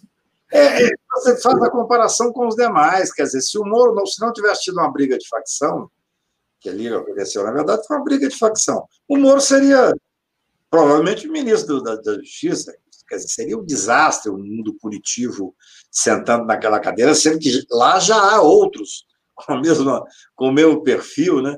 Depois eu ouvi dizer que a Damares estava indicada. Então. Não, isso é sacanagem, eu não acredito nisso, não, Cacá. Será possível? A imprensa como um todo, que a Damares estava indicada, estava estava trabalhando, porque ela tem, ela é a segunda mais popular do governo. É. Então, eu acho que o Cássio foi. Ele é um cara sério, é um cara preparado, e é uma pessoa que eu tenho para mim que vai honrar aquela, aquela década do Supremo Tribunal Federal. Meninas, com vocês Cacai, aí. eu tenho uma, uma questão para você a respeito do que aconteceu com o Marco Aurélio e o André do rap. É, porque está todo mundo dizendo é, que quem errou foi o Marco Aurélio. Ninguém fala do juiz de primeira instância e do Ministério Público de São Paulo, que deixaram o tempo passar, não, não fizeram o que tinha que ser feito, e ninguém fala nisso. Uma outra questão: por que, que as pessoas estão usando este caso para defender a prisão em segunda instância quando parece que não tem lé com cré, pelo menos não nessa sentença? Você tem 100% de razão. Isso aí é aquela famosa frase: em matéria de absurdo, tudo mais são coisas. Quer dizer, não tem nenhum, não sente nenhuma lógica. Em primeiro lugar, esse artigo 316 é absolutamente necessário, oportuno, especialmente no país como o Brasil. Você pega a, a, história do CNJ recente, a partir do momento em que o Gilmar, quando presidente do CNJ, presidente Supremo, começou a fazer os mutirões. É inacreditável. Você chega na cadeia, você tem uma pessoa que está presa há 16 anos, é, além do tempo que deveria estar. Pessoas que estão presas há um ano e meio depois de ter sido absolvido, mas simplesmente o Estado não lhe deu condição para que ele tivesse o seu processo administrativo ali interno pronto para que ele pudesse sair. Você chega em celas onde você tem três andares, pessoas dormem no, na, na, na, aqui em cima na rede, embaixo na rede e outro no chão. E às vezes, para deitar, tem que trocar, esperar acabar um turno e tal. E as pessoas que estão ali dentro não têm culpa formada, um terço não tem culpa formada. Mas não é só a culpa formada, não. São processos, às vezes, que a pessoa está presa dois, dois anos, seis meses, sete meses, sem sequer ter um processo formalizado. Então, esse artigo 316 é o mínimo do meio, porque as pessoas perderam a humanidade. O país embruteceu. Como é que você pode ser contra um artigo que diz que o Estado tem de 90 a 90 dias dizer se ainda existe o motivo da prisão preventiva? Isso é o mínimo num país em que nós temos um judiciário autoritário como esse, e assim, ah, mas nós não temos estrutura para dizer isso. Como não? Joga no computador, prisão, dia X. Daqui a 90 dias, pum, acende lá uma luz e alguém vai fazer, ver se tem condições ainda de fazer o pedido de, de, de renovação ou não, fundamentadamente. Esse artigo é necessário num país como o Brasil. E aí o que, que acontece? Você usa esse artigo para uma pessoa que, no meu ponto de vista, não, não tinha os requisitos para a liberdade, porque, veja bem, não é que a aplicação é automática, pá, pá, pá, pá, pá, não. No momento em que é, ocorre os 90 dias, o Ministério Público e o juiz responsável tem que se manifestar. Quem errou foi o Ministério Público, quem errou foi o juiz. Essa é a realidade. Agora, o advogado tem uma obrigação de tentar usar a lei, isso é óbvio. O advogado entra com habeas corpus. Chega um habeas corpus no Supremo Tribunal Federal que a lei permite, se você for analisar friamente, que aquele cidadão tenha liberdade. No caso concreto, e aí é muito difícil, porque nós temos o Supremo Tribunal abarrotado de habeas corpus, o STJ, o Brasil inteiro, o Poder Judiciário como todo, um ministro do STJ recebe 40 pedidos de liberdade por dia. Então, muitas vezes não se faz esse esse, essa, essa, essa, essa averiguação. Por exemplo, Marco Aurélio tem uma frase extremamente positiva. Marco Aurélio é um grande ministro. Está apanhando injustamente. É um homem corajoso, um homem que cumpre a Constituição, que cumpre a lei, que não merecia ter em cima dele esse, essa bateria forte, que aí você disse bem. Por que essa bateria é forte? Porque eles querem ressuscitar mortos-vivos, como o Moro, que é o pai da, da, da PEC Moro. Essa PEC do Fábio Trade chama-se PEC Moro, que é a questão da segunda instância, que não teria nenhuma relação com esse caso. Mas, você viu ontem o ministro Luiz Roberto Barroso dizer o seguinte: olha, para os casos que esse senhor André Rep, ele não estava só com prisão preventiva, ele tinha já duas condenações. Aí aqueles que perderam a discussão do, da, da, segundo grau, segunda instância, da presunção de inocência, começam a dizer: se tivesse a prisão em segunda instância, esse artigo não se aplicaria. Ora, isso é um, sinceramente, é, é, é um descompasso entre a realidade brasileira, é o Brasil real e o, e o Brasil midiático, que está um de costa para o outro. Você tem toda a razão, isso não tem nenhuma ligação. Nós temos que manter o artigo 316, Fábio. Isso é uma, é uma necessidade que a gente faça essa discussão, que foi uma inovação que foi feita no pacote anticrime, porque o pacote anticrime, no início, ele era absolutamente, absolut, não tenho nenhuma dúvida, o pacote anticrime era punitivo, foi totalmente mudado no Congresso Nacional. Agora, eu concordo que o, esse senhor, ele efetivamente não deveria ter sido solto, esse André do Rap, que é um cara que ficou foragido cinco anos, ele é um cara que, que faz um crime que é um crime que realmente há que se falar em ordem pública e tal, porém, houve um erro na estrutura do Poder Judiciário que o beneficiou, não do Marco Aurélio, o erro lá de quem não cumpre e agora querem tirar o artigo 316, que é um artigo absolutamente oportuno. Então, é, uma coisa tem relação, quando você pergunta diretamente com a prisão de segunda instância, agora vamos dizer que tem. Vamos dizer, olha, se a prisão de segunda instância estivesse valendo, nós não teríamos esse cidadão solto porque ele estaria preso por causa da prisão em segunda instância. Não tem nenhuma relação com a discussão do 316. Então, esse, esse fato serviu especialmente para a Globo, que, que tem um candidato, que é o, que é o Moro, e, e essa PEC que está sendo é, que está tramitando no Congresso Nacional, que o Fábio Trade, que é meu amigo querido, ele é o relator, essa PEC serviu para ressuscitar o Moro e esse episódio serviu para ressuscitar também é, o Moro através de, um, de uma, eu diria, de uma, de, uma, de uma discussão enviesada. O que interessa aqui é o seguinte: errou o Ministério Público, errou o juiz ao não ter feito a análise de 90 dias. Infelizmente, esse cidadão talvez não merecia. Se tivesse sido feita a análise, talvez continuasse preso, pelas circunstâncias que todos nós sabemos.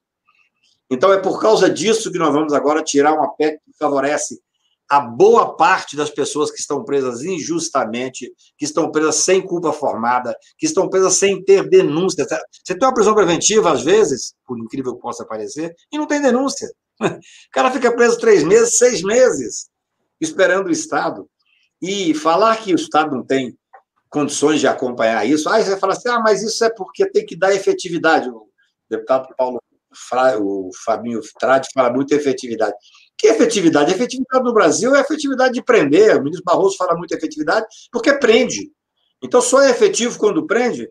Não, a efetividade nesse caso do, do artigo 316, que diz que de 90 a 90 dias tem que ser analisado e fundamentadamente dizer se existe condições de continuar a preventiva, é, a efetividade é ter este controle. Isso é facílimo. Olha, nós somos advogados criminais, Fábio, quando você chega no gabinete de um ministro do STJ, do Supremo, ou de um desembargador, que está o processo físico lá, na capa do processo físico sempre, quase sempre tem a data da prescrição anotada, para que as pessoas que lidam com ele saibam quando, até onde pode ir. Hoje é tudo virtual.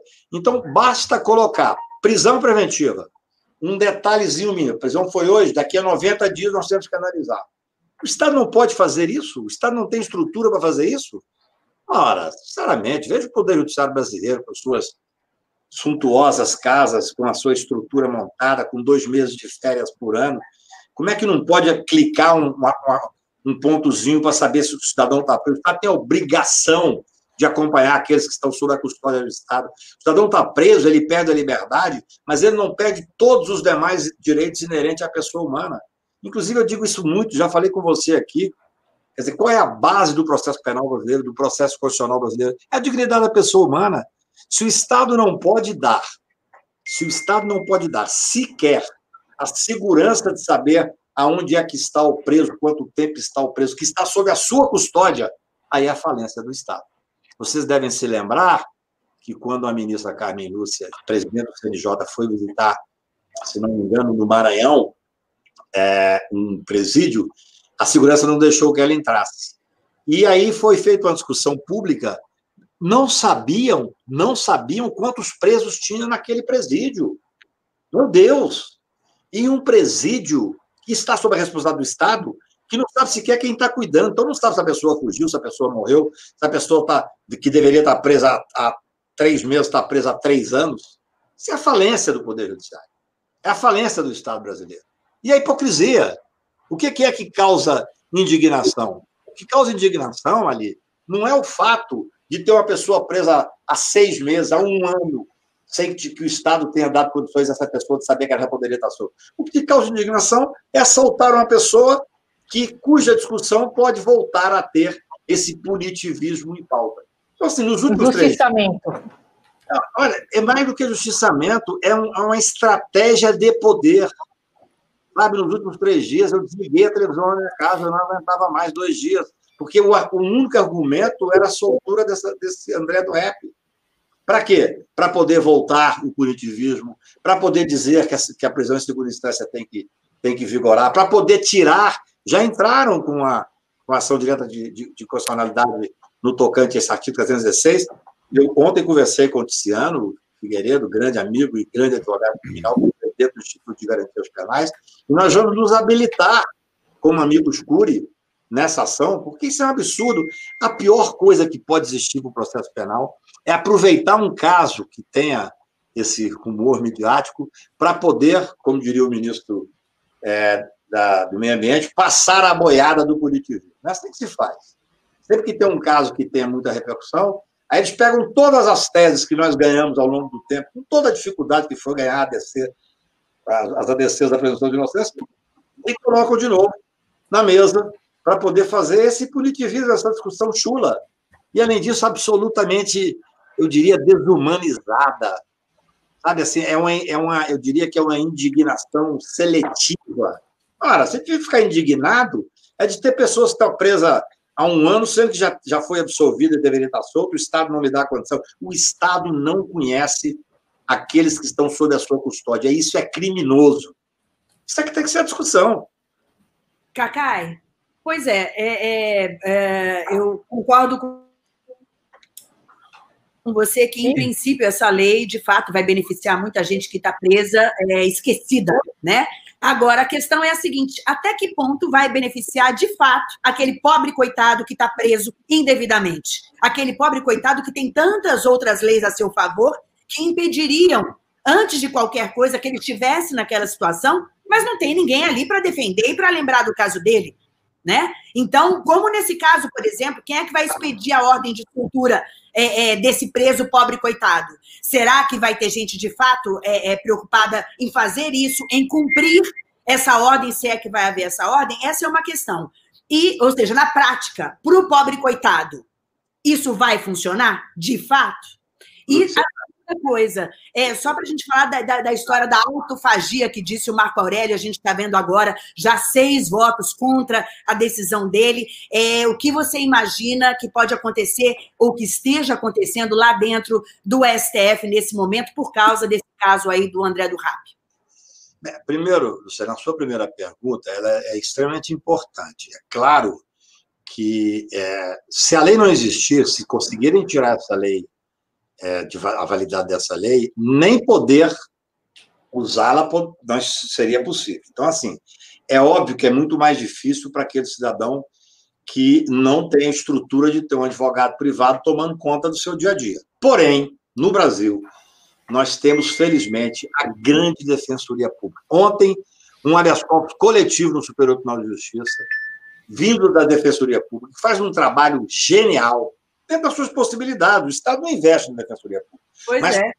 Mas conseguiu um, eliminar, um, um habeas corpus, o grande ministro Sebastião Reis. Sebastião Reis, se ele não fosse atleticano, ele seria meu ídolo, porque ele realmente é um ministro humanista, preparado, corajoso. Ele simplesmente mandou soltar aquelas pessoas que estão presas numa época de Covid por uma questão de pagamento de fiança. Quem conseguiu isso? A Defensoria Pública. Então, não, eu, eu sei que não é o ideal, Luciana, mas nós temos sim um trabalho feito, não só da defensoria, na questão dos presídios, nós temos é, seccionais da OAB que fazem um trabalho interessante, você tem institutos de advogados como o IDDT, é, o IBCCRIM, que também tem grupos específicos. Claro que não abrange todo mundo, mas por que, que não abrange todo mundo? Porque tem 800 mil presos no Brasil, um país punitivo, a terceira maior população carcerária do mundo, sem estrutura. Se nós cumpríssemos a lei de execução penal, que diz lá quantos metros tem que ter, o arejamento, a possibilidade do preso ter a, a, uma convivência razoável, nós não teríamos condições de ter essa quantidade de presos por uma questão extremamente simples. Extremamente simples, porque o Estado não dá cumprimento à lei que existe. Então, é, eu tenho certeza, é, eu não tenho dúvida disso, que não é o ideal, mas é que se a lei não existir, sequer poderemos tentar aplicá-la. E eu vejo no dia a dia o trabalho que a defensoria faz, o trabalho brilhante que a defensoria faz. Alguém está dizendo aqui, a Marisa, que é como a questão da saúde no SUS, é a mesma coisa. O ministro da Saúde atual, esse general, disse que até assumir não sabia o que era SUS. Então, quem cuida da questão presidiária no Brasil provavelmente nunca foi numa cadeia, não sabe a, o flagelo que é aquilo ali. Então, assim, o que é mais importante? Primeiro é ter a lei para poder ser aplicada. Depois é nós trabalharmos para que essa lei tenha maior capilaridade. Nós sabemos que a verdade não é assim. Quer dizer, as pessoas estão preocupadas, na verdade, é, é, é, em voltar uma punição maior, é empreender, é esquecer a pessoa presa na cadeia. Porque, para a grande maioria dessa sociedade desumanizada que nós vivemos, e essa, Luciana, é a verdade, para a grande maioria, é bom que o preso fique mesmo lá dentro, escondido, porque para eles a pessoa não perde só a liberdade, perde tudo, perde todos os demais direitos, e não é a realidade.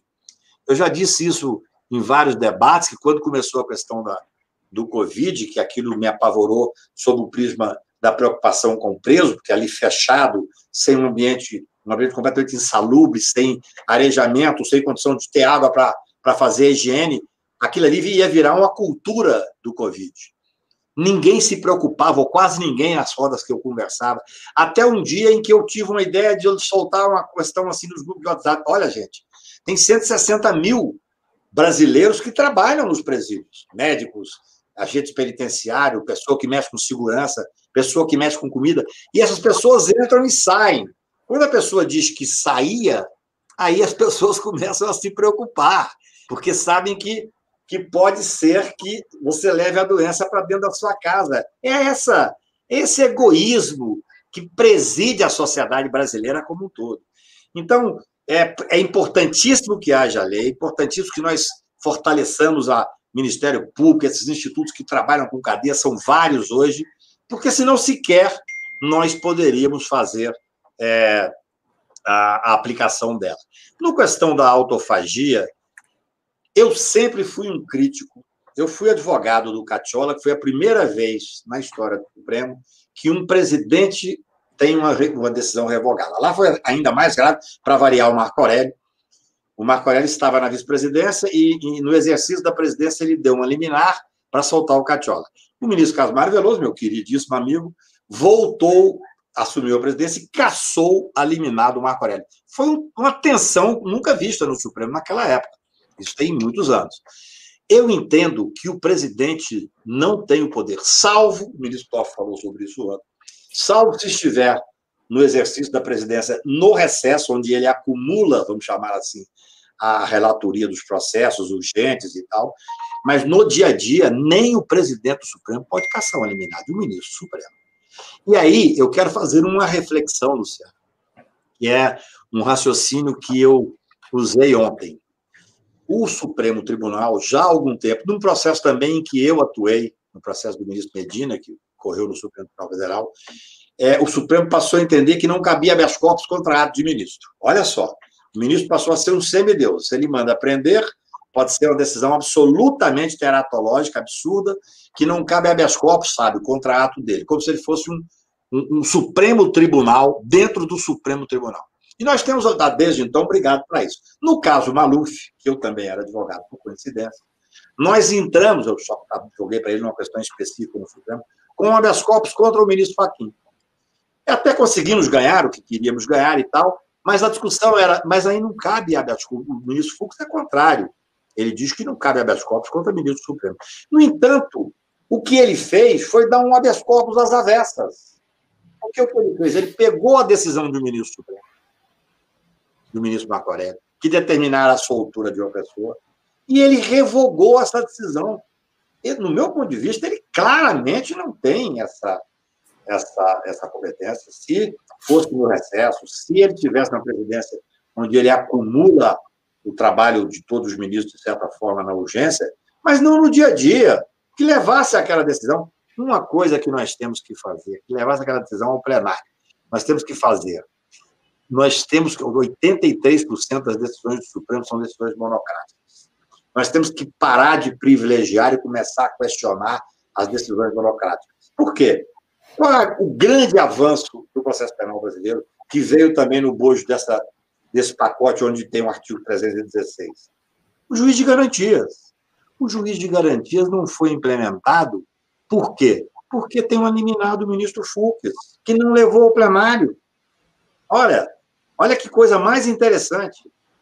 Um, desse, um projeto que foi discutido amplamente por todos que são ligados ao processo penal brasileiro, um, processo, um projeto que foi aprovado na Câmara quase que por maioria, por uma grande, grande quantidade de, de deputados, que foi aprovado no Senado por unanimidade. Esse projeto não está implementado por causa de uma decisão monocrática do presidente do Supremo. Isso é poder. Você imagina. Uhum. O presidente Supremo simplesmente dizer ao Congresso Nacional: não, eu não quero implementar, eu não quero implementar. Uhum. L'État c'est moi. Eu, L'État c'est moi. Eu não quero implementar essa, essa, essa regra que foi votada maciçamente no Congresso Nacional. Então, vamos conversar. Eu acho que o Marco Aurélio está certo em falar autofagia assim. Repito, na minha visão, e o Supremo vai entender diferente, é, o presidente do Supremo, ontem a ministra Rosa falou sobre isso, não poderia revogar uma decisão do Supremo, o que nós, do, do ministro uma das formas. O que nós temos que começar a conversar, para ver se isso a sociedade incorpora isso, especialmente o mundo jurídico, é que as decisões monocráticas, especialmente, Fábio, aquelas que dizem respeito à, à interferência de outro poder, elas têm que ser, se for dada completamente de perigo e mora evidente, ela tem que ser imediatamente submetida ao pleno. Isso já está sendo discutido, mas é necessário. Porque senão nós temos um juiz que dá um liminar, o ministro Marco Aurélio deu um liminar no caso dos penduricários do, do Poder Judiciário, que não levou para julgar durante cinco anos e que dizem custou 6 bilhões aos cofres públicos. Então, é, eu, eu acho que há uma autofagia, infelizmente.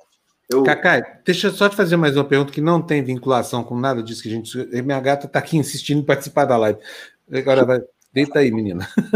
Cacai, seguinte: um achacador pode transformar a sua condição de morador no exterior, sendo brasileiro, para atacar indistintamente jornalistas, autoridades, ministros do Supremo e, e até advogados aqui no Brasil? Ou brasileiros que estão lá fora não estão imunes à justiça brasileira só porque moram fora do Brasil? Não, seguramente ninguém está imune. Se ele comete o crime é, e ele está fora e por isso não pode ser processado, talvez aqui, você tem hoje mecanismos internacionais que funcionam. A discussão da, da, da, liberdade de expressão é uma discussão que tem que se dar cada vez mais. Outro dia, participando com Augusto Botelho, uma discussão era sobre liberdade de expressão e fake news. Eu gostei muito do início, quando ele fala assim: vamos mudar isso, vamos mudar o título, porque Liberdade de expressão é uma coisa, é um dos pilares da democracia, mas tem que ter os seus limites, e fake news é crime. Então, assim, quem comete o crime, mesmo que se estiver fora, evidentemente você tem que fazer valer os braços da lei, não tenha dúvida, não. É, muito bom ouvir isso de você. Um abração, Cacai. Obrigado pela sua entrevista aqui. Você é muito bem-vindo. Abraço, querido. Abraço. Tchau, Cacai. Obrigada. Tchau, tchau. Aí, tivemos o Cacai, né, gente? É... Olha, agora eu queria aproveitar esse espaço aqui hoje, Lu, aqui é o seguinte: é óbvio que a gente precisa de dinheiro, as pessoas nos mantêm aqui fazendo suas doações, essa coisa toda.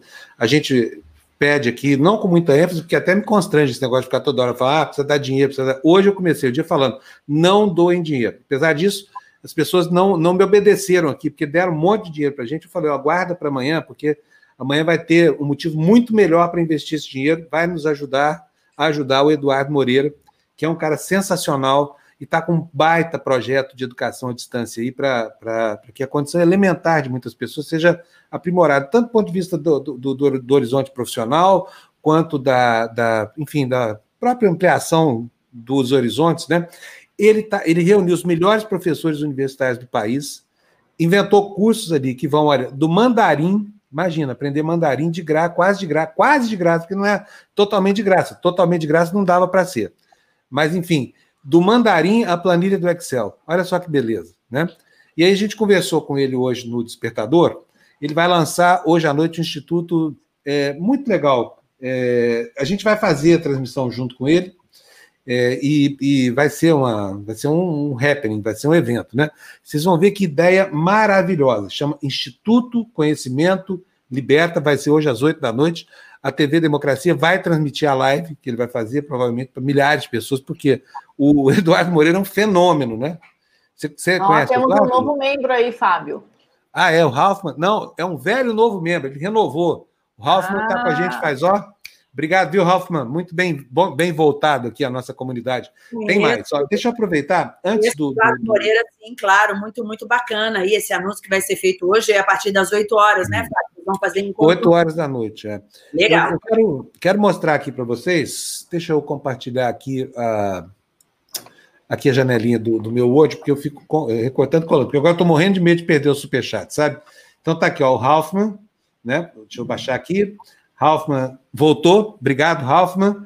A Márcia Mazelli nos mandou um super stick de dezão. Muito obrigado, Márcia, para você. São dois mil views na nossa monetização. E a Bel Corrêa mandou mais 10 reais. Bel, super obrigado também. É, dizendo aqui, parabéns e gratidão aos educadores. Bel, muito obrigado, em nome dos educadores todos aqui. Agora, vamos ver o que, que o educador Eduardo Moreira reservou para esse dia do professor. Roda o VT, é a reprise da nossa conversa com ele no Despertador. Vai lá, Fernando.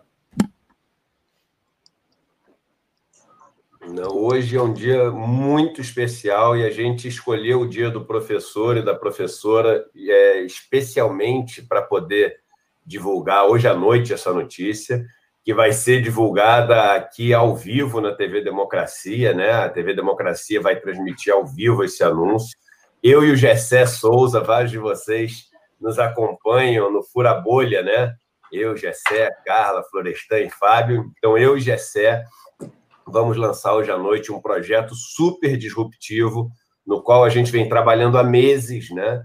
E, e esse projeto, ele é um projeto que nasceu dessa percepção, né, de que no Brasil essa falta de conhecimento, ela primeiro ela é completamente desigual, né? Esse, não acesso ao conhecimento ele é completamente desigual, ou seja, quando você faz os recortes por raça, quando você faz os recortes por região, quando você faz os recortes, enfim, por é, idade, você tem, ou seja, por gerações diferentes, você tem é, uma, um, um, acesso aí à educação, ao conhecimento é, brutalmente diferente. E segundo, é, é, é, tem sido tão utilizado essa falta de conhecimento para impor narrativas absurdas, né?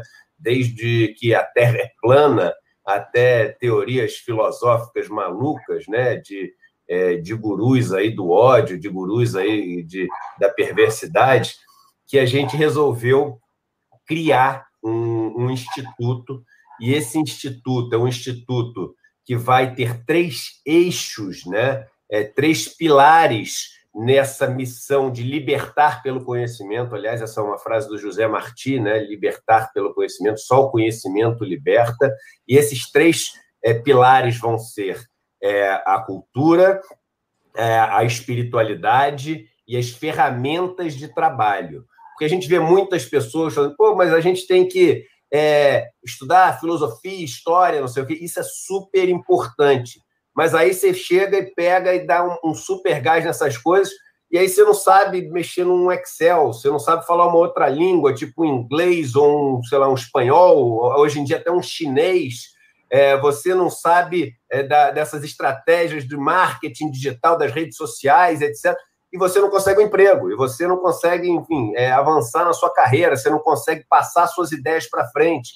É, e às vezes você tem tudo isso e não tem o eixo da espiritualidade. Então a gente achava o seguinte: que tinha esses três pilares e que a gente poderia trazer os melhores, melhores mesmo, professores e professoras do Brasil inteiro, de história do Brasil, de história da arte, de filosofia, de política, de sociologia, mas também de Excel, de língua inglesa, de língua chinesa, de, é, de finanças pessoais, de marketing digital, de programação de computador, e aí também de meditação, de negociação de conflitos, de coisas assim, mas é, cursos, cursos com módulos extensos, cursos preparatórios, como você faz numa faculdade assim, e de uma maneira que pudesse ser assim, todo mundo, todo mundo mesmo, o Brasil inteiro fazer, e todas as pessoas mais pobres do Brasil fazerem de graça todos os cursos, né?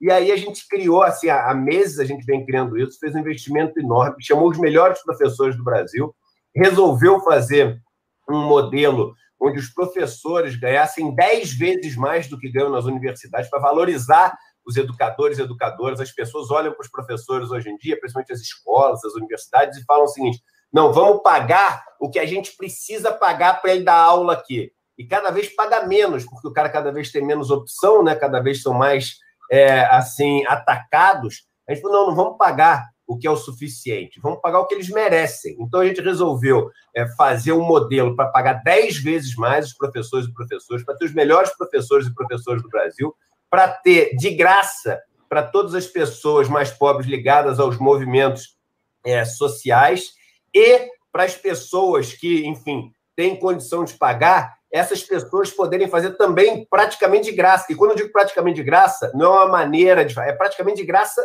mesmo. E todos os cursos, por exemplo, ontem eu estava falando, eu não vou falar é, assim os valores e tudo, porque de noite as pessoas vão saber. Mas ontem eu estava falando com uma pessoa muito amiga minha, né?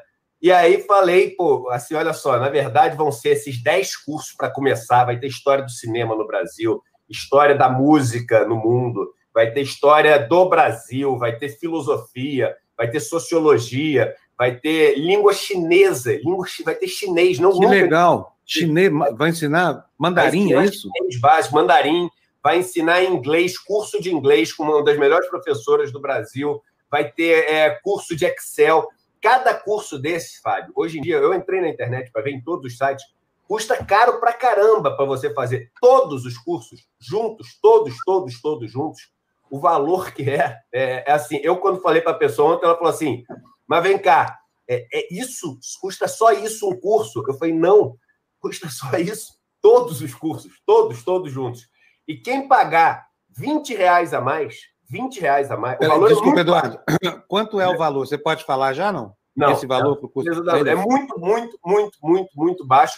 Para quem fizer hoje à noite, vai ser quem entrar hoje à noite vai ser, vai fazer parte dos fundadores do negócio. Uhum. Mas aí é o seguinte: quem pagar 20 reais a mais, 20 reais a mais, por isso dá para ter uma ideia de como o valor é tão pequeno, porque é comparável a 20 reais o negócio. Quem pagar 20 reais a mais vai estar tá bancando, né? Todo mês uma bolsa integral, integral para uma pessoa mais pobre poder fazer todos os cursos.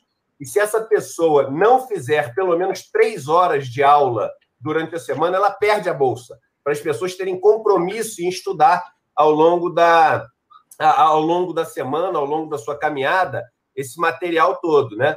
Então, assim, é, a gente quer levar para, assim, literalmente centenas de milhares de pessoas no Brasil o estudo de coisas, e esse negócio no começo é assim, é um investimento enorme, é um prejuízo enorme que a gente está tendo, mas a gente acha que a hora da gente fazer um movimento quase que político, não partidário, mas político de posicionamento, né, da importância da educação e até também para enfrentar essa máquina privada de cursos de idiomas, de é, universidade, de não sei o quê, que viraram assim um, um negócio de explorar professor, dar um conteúdo horroroso e ganhar lucros bilionários, a hora é agora da gente enfrentar isso.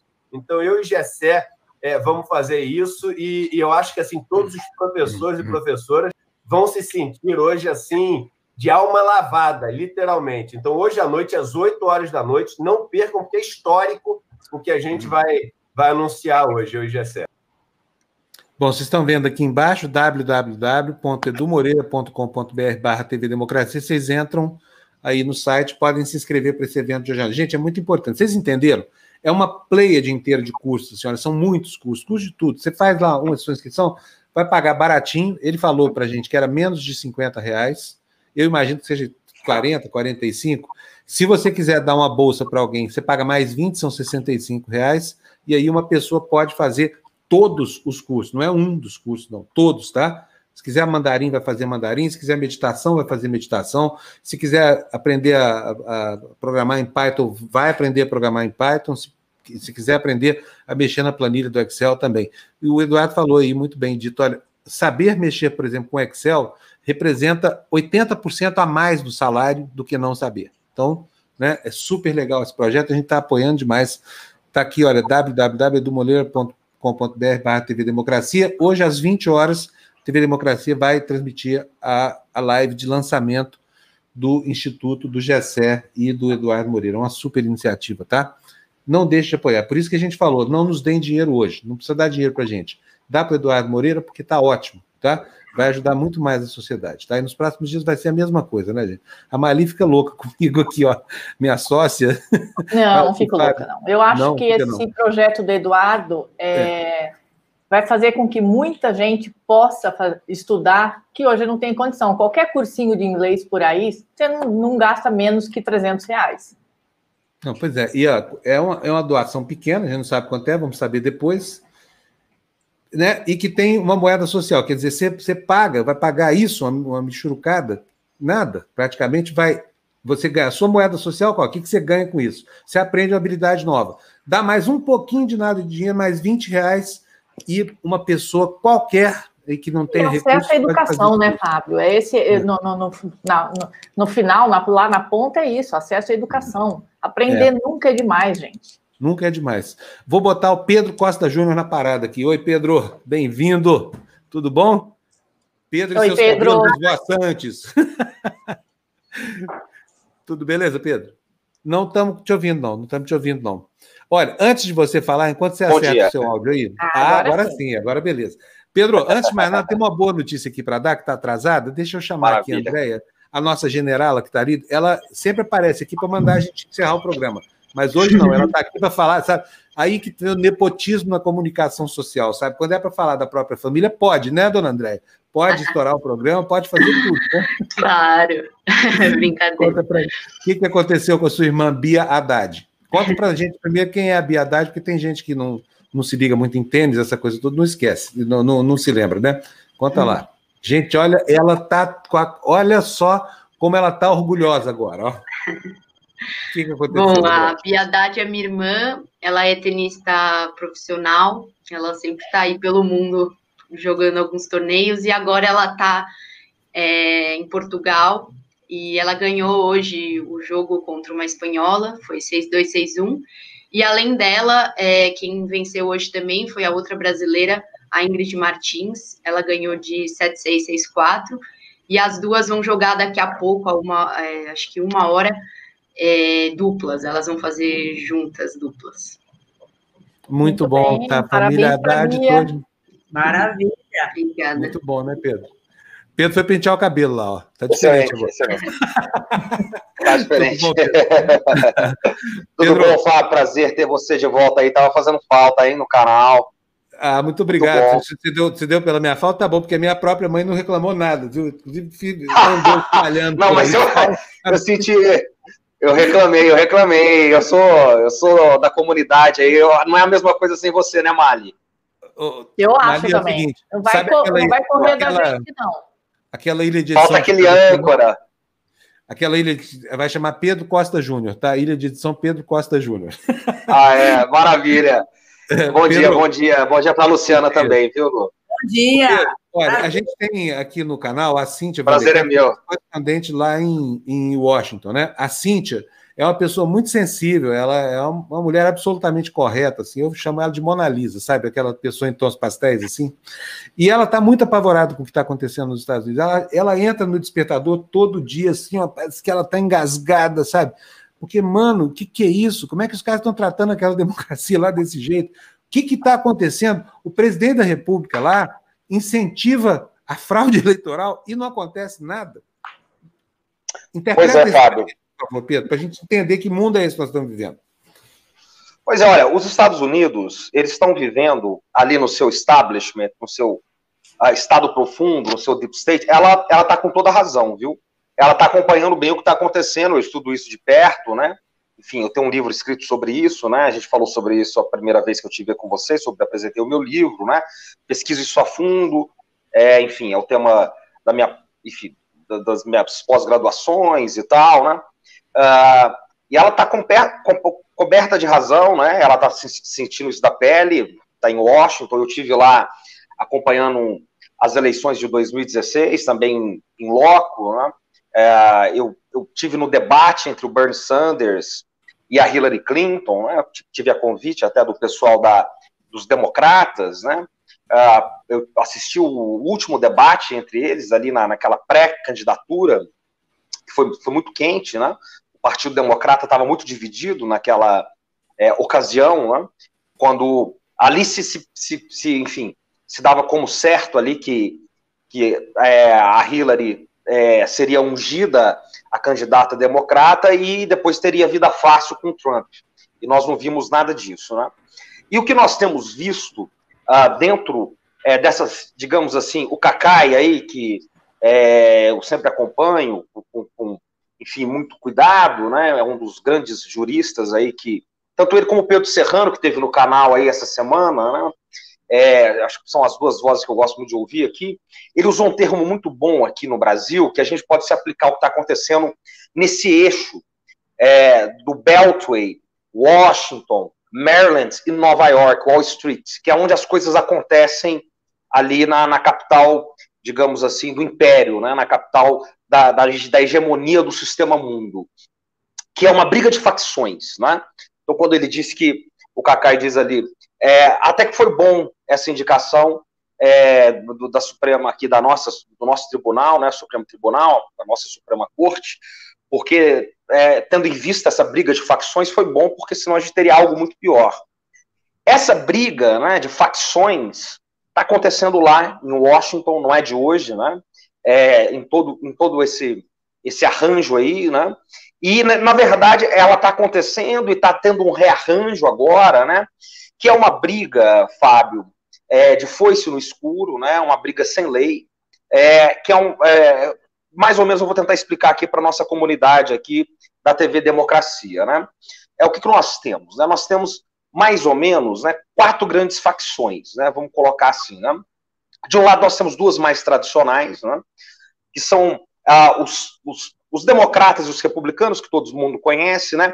Mas dentro desses democratas e desses republicanos, ah, dentro dos, dos democratas nós temos uh, dois interesses, duas famílias de interesses, né, dois, digamos, duas correntes, duas facções de interesses, para usar o termo do Cacai aí, muito interessante, é, mas uh, que estão ali brigando pelo poder já, digamos assim, há quase uma década aí, pelo menos, que é a família Obama e a família Clinton, que é uma família mais tradicional, né?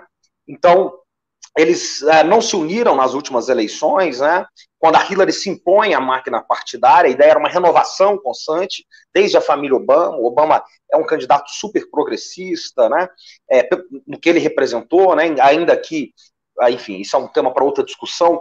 Depois que ele foi eleito, ele pelo contrário, não, não, não foi, uh, em termos de política externa, sobretudo, muito daquilo que ele prometia, mas enfim, ele é um signo. O Obama é um signo. Primeiro presidente negro, uh, dos Estados Unidos, e, sobretudo no contexto que nós estamos vivendo, o Obama era uma, uma coisa, né, o as can, um candidato da esperança e não do medo, então ele tinha vários signos por trás dele, né, e a Hillary era a volta, né, a volta dos anos Clinton, anos que foram devastadores do ponto de vista dos trabalhadores, é, para os democratas, né, que afastou trabalhadores tradicionais, sindicatos, que todos eram ligados ao Partido Democrata é, tradicionalmente e que migraram para o trumpismo, porque o Trump falou pela primeira vez para essa base democrata, que eram eleitores não republicanos. Esses eleitores do, do, do Beltway, esses eleitores foram é, os losers da, da, da globalização. Então, a, a, Hillary representou muito isso, né? Ela era a candidata de Wall Street, né? Porque o Clinton era muito isso, entende? Então, é, essa facção entre os Obama, de um lado, né, é, nomes como Susan Powell, enfim, é, nomes muito pesados ali, e os nomes tradicionais da, da família Clinton, que vinha desde os anos 90, e depois ela teve um cargo muito importante na primeira administração Obama, que foi secretária de Estado, né, secretária é, que é o cargo mais importante de política externa, né, no primeiro mandato do governo Obama. Então, o Partido Democrata ficou muito dividido entre essas duas famílias, né, que estão pegando. Do Partido Republicano, nós temos os tradicionais falcões republicanos, né, que eles chamam de falcões, que é o pessoal belicista, o pessoal ligado ao lobby das armas, ligado ao lobby do petróleo, né, o pessoal que patrocinou a guerra no Iraque, né, a invasão uh, no Oriente Médio, né? um pessoal mais hard, digamos assim. Né? Esse pessoal dos, dos Clinton, dos Obama, eles fazem guerras mais softs, né? É, umas guerras mais silenciosas, né? Eles entraram muito com a guerra híbrida agora. É, também, assim, são os chamados pombinhos democratas versus falcões republicanos, né? Também a gente não pode ter inocência com os pombinhos democratas, que estão agora na figura do Biden, né? É, então, quer dizer, estava dando uma entrevista agora para os russos aí do Sputnik, né? Eles me perguntaram o que, que muda se o Biden ganhar. Eu dizia para os russos, olha, talvez o mundo não será um mundo, é, provavelmente o mundo não, será um mundo um pouco menos pior, né? Também a gente não pode ter grandes ilusões do ponto de vista da periferia do capitalismo aqui, da América Latina, do Brasil, que o Biden vai ser uma coisa assim extraordinária, né? É claro que vai ser para nós, né, é, menos pior, né, claro, do que o que tem sido a administração Trump, que é o caos puro, né?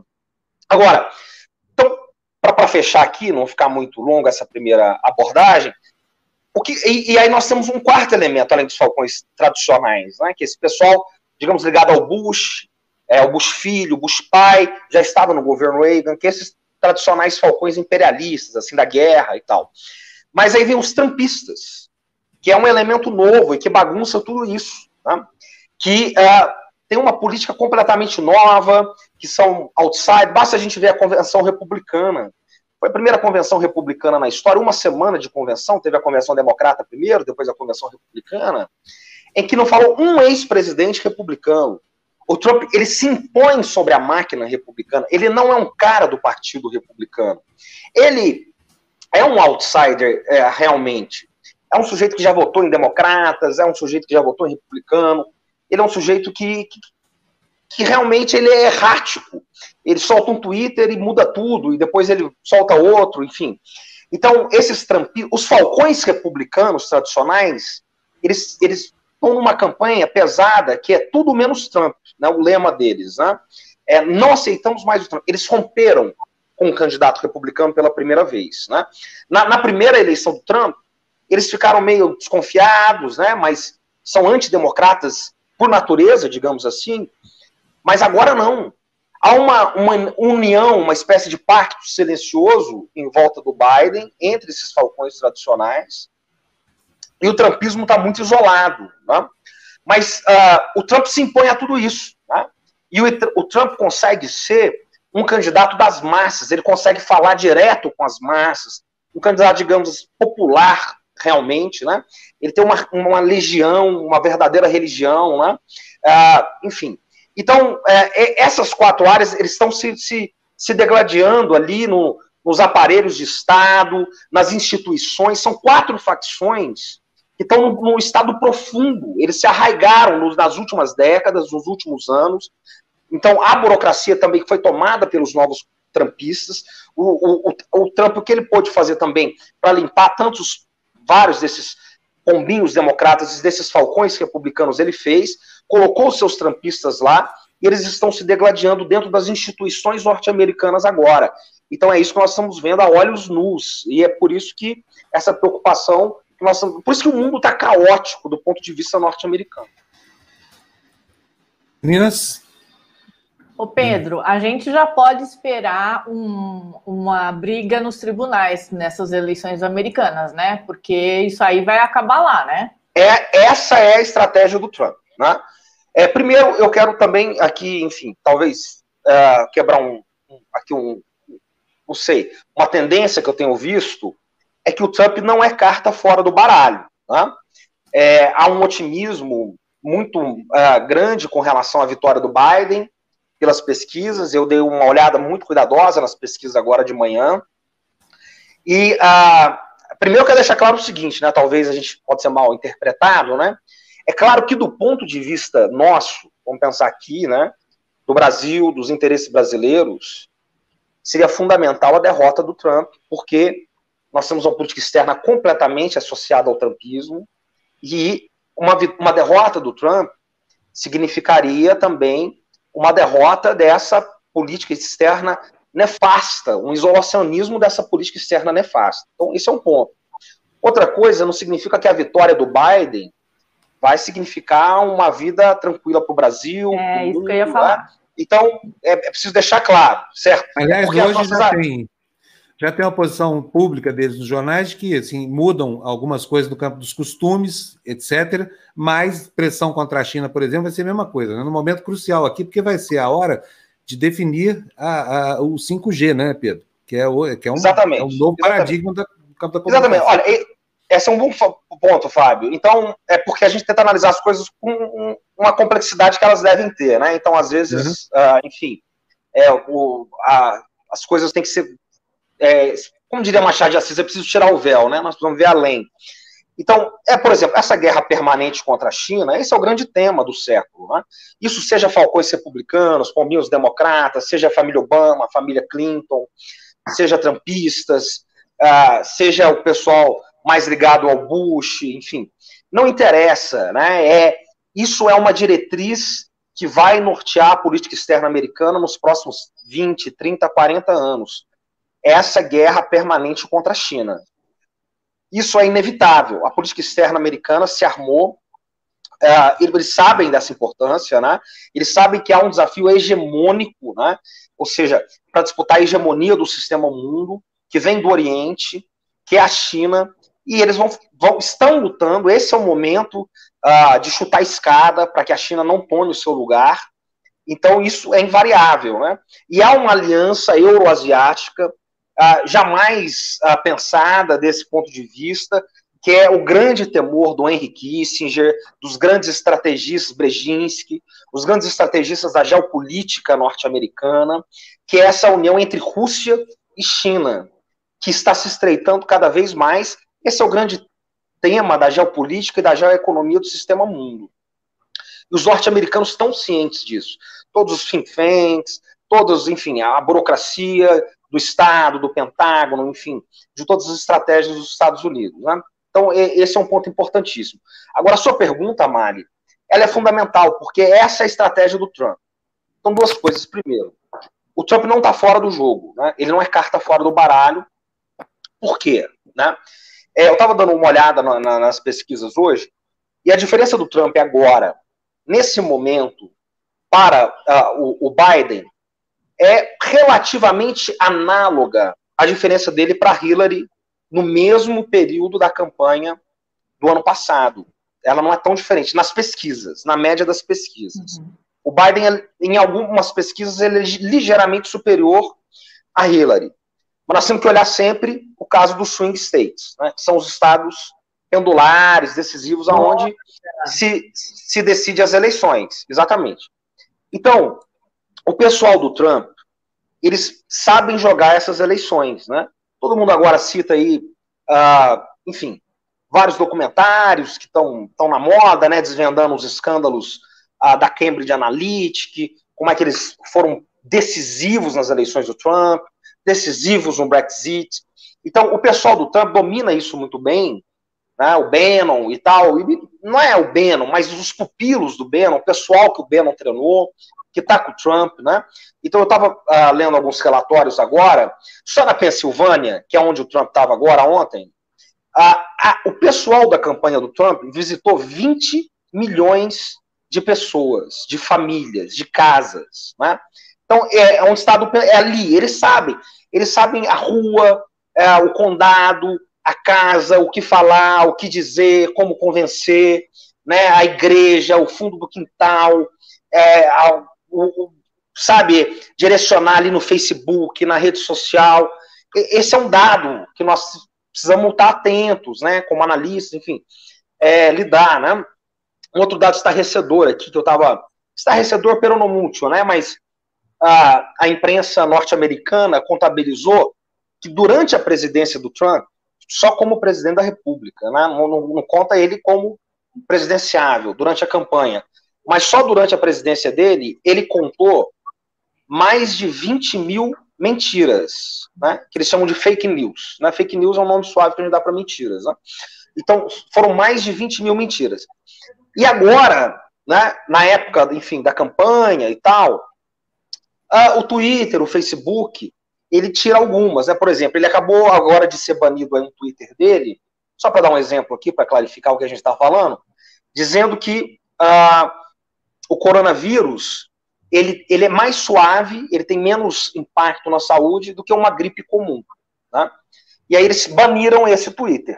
Mas antes desse Twitter, teve mais de 10 mil, 15 mil que foram falsos, certo? E que não foram banidos.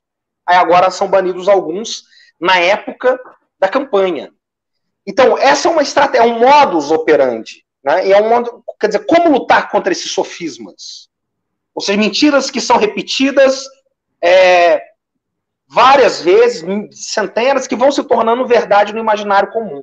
Ô Pedro, então, tem um dado acho... que me deixou esclarecido lá, no livro do, do, do da Empoli, né, dos engenheiros do caos, tem lá, olha, o Trump Isso. mandou 57 milhões de mensagens diferentes para os americanos. A Hillary mandou 66 mil. Ou seja, Isso. ele pegou o, o, foco dos algoritmos, né, possibilitado por aquela jogada lá da, como é que é chamada, da Cambridge Analytica com Facebook, permitiu a ele falar diretamente com cada eleitor americano, já sabendo da situação, se, se converteria votos, não converteria, se era plausível ou não. É, é impressionante a diferença de tratamento, né? E a apropriação da, da extrema-direita desses meios de comunicação super sofisticados, que funcionam como verdadeiras bombas de nêutrons no processo eleitoral, né? É isso, exatamente. Ele, ele, ele entende essa, esse mecanismo, o pessoal dele entende esse é, é, mecanismo, o Bannon entende esse mecanismo, ele é um engenheiro do caos. E ele trabalha com o caos. E ele ganha com o caos. O, olha, o marqueteiro da campanha dele, ah, durante esses protestos que foram pegando fogo, ele disse: enquanto maior o caos, melhor para nós. É. Esse é o lema da campanha dele. Ele admitiu isso claramente. O lema da campanha dele é, é law and order, né? quer dizer, lei e ordem. Então, o é. Nixon é. foi reeleito, é, foi eleito na, na, lei e ordem, depois das maiores manifestações por direitos civis, uh, de 68, enfim, uh, da, da, do século, da segunda metade do século XX nos Estados Unidos. Então, é, eles sabem se apropriar disso, né? Agora, por outro lado, também preciso dizer que os democratas, eles não, não são iniciantes, né? E, e, eles se vacinaram nas últimas eleições, né? Enfim, então, eles estão numa campanha fortíssima para o voto, né? O vote, é, que, que, é o que decide, né? É tirar o americano, o norte-americano é, da campanha, enfim, é, é, são dois pontos lá, né? Os indecisos e o sujeito ir votar no dia das eleições, né? Lá um pouco mais da metade das pessoas, dos eleitores, é, são vão votar de fato, o voto é facultativo, né? Como se sabe. Então, a Michelle Obama, que é uma figura extremamente popular, né? É, há especulações que ela tem pretensões políticas, inclusive presidenciais para o futuro, é um nome muito forte, é, ela tem uma visibilidade, inclusive, internacional muito grande. Gravou um vídeo semana passada fortíssimo, chamando o Trump de racista, mentiroso, falando para os americanos votarem, né, no sentido de que, olha, nós erramos nas eleições passadas porque não votamos, é preciso votar agora. Há uma campanha na NBA extraordinária pelo voto, todos os uh, praticamente, enfim, os atletas, né, dizendo, olha, pelo vote, né, quer dizer, é preciso votar, né, enfim. Então, os democratas, eles estão mais vacinados nessas eleições, eles estão, digamos assim, mais preparados para inventar, para enfrentar uh, toda essa maquinaria, né, esse, é, esse também é um ponto que precisa ser relevado, né, precisa ser considerado. Agora, a pergunta da Mali, ela é fundamental, porque essa é a estratégia final do Trump. Né? O Trump está armando tudo. Se você pegar agora todos os noticiários, toda a imprensa norte-americana, é, praticamente não existe coronavírus nesses dias, não existe protestos racistas, não existe crise econômica. O assunto único e prioritário é a indicação na Suprema Corte pela juíza ultraconservadora, que está dando um banho na sabatina, né, deixando todos os senadores democratas, inclusive a Kamala Harris, que é a vice-candidata do, do, do, Joe Biden, presidenciável, é assim, no bolso, né? Ela super discreta, foge de todas as situações polêmicas. É, a Amy, candidata à Suprema Corte, indicada pelo Trump, né? Não entra em nenhuma polêmica sobre aborto, sobre o Obamacare, que é o sistema de saúde, né? Do, uh, o fim do Obamacare, que era uma promessa de campanha do Trump. Enfim, ela vai uh, casamento uh, gay, ela vai saindo de uma maneira assim isenta, né?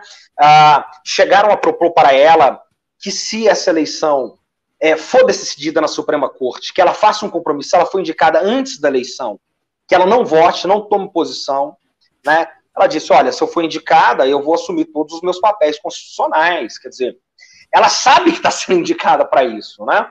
É, esse é o momento dela.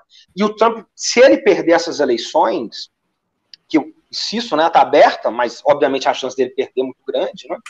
Mas não está definido. Ele vai levar, ele vai fazer de tudo para levar para a Suprema Corte. E se ela estiver lá, ele vai ter seis dos nove votos, né? Lá são nove, né? Não é como aqui no Brasil, são onze, são nove juízes. E ele vai ter ampla maioria, né? Essa juíza, é, ela vem para substituir uma liberal é, histórica e ela é uma ultraconservadora. E aí nós podemos esperar tudo, né? Inclusive é, o que vai acontecer, ele vai ficar postergando é, o resultado, ele vai lutar com todas as forças, ele já está é, de todas as maneiras, né? Blasfemando contra essas eleições pelo correio, os votos pelo correio, que é onde ele sabe que vai perder, porque os democratas que são mais atentos à questão do coronavírus, não querem pegar filas para votar no dia, estão votando pelos Correios. É um voto histórico, já mais de 12 milhões de pessoas já votaram nessas eleições, é recorde, porque elas já começam a votar agora, já votaram pelo Correio. Ele está é, inviabilizando, só dizendo, olha, esses votos não conferem, na maioria deles vai vir é, de maneira é, falsa. Então ele vai ficar lutando se ele perder, é, para que o resultado não seja dado num dia, não seja dado na semana, não seja dado no mês. E aí, até janeiro, ele vai levar isso até o ano que vem. Essa é a estratégia dele. Até janeiro tem que ser um resultado, porque é quando eles fazem aquele bulk lá que fecha o orçamento. E tem que ser votado. E aí, a coisa vai para a Suprema Corte. E aí ele tem maioria na Suprema Corte. Então, o jogo dele é esse. Ele já foi intimado, o Mike Pence foi intimado no, no debate dos vices, para assumir o resultado, seja ele qual for. Nenhum dos dois disse que vai assumir o resultado caso haja indicações de fraude. E se o resultado não for favorável a eles, na cabeça deles, né, na lógica deles, republicanos, obviamente haverá fraudes. Então o jogo está colocado assim. É, nós podemos esperar tudo agora, inclusive e principalmente o pior. Queria fazer uma pergunta é, para o Pedro, Fábio, tem tempo? Claro, tem sim, ainda temos cinco minutos. Ah, tá Pode bom. É, é, sobre o debate, que não vai ser debate, na verdade, hoje vai estar cada candidato, cada um numa emissora, um na, na ABC, outro na NBC. É, queria saber qual é a expectativa aí é, dos americanos com relação a isso.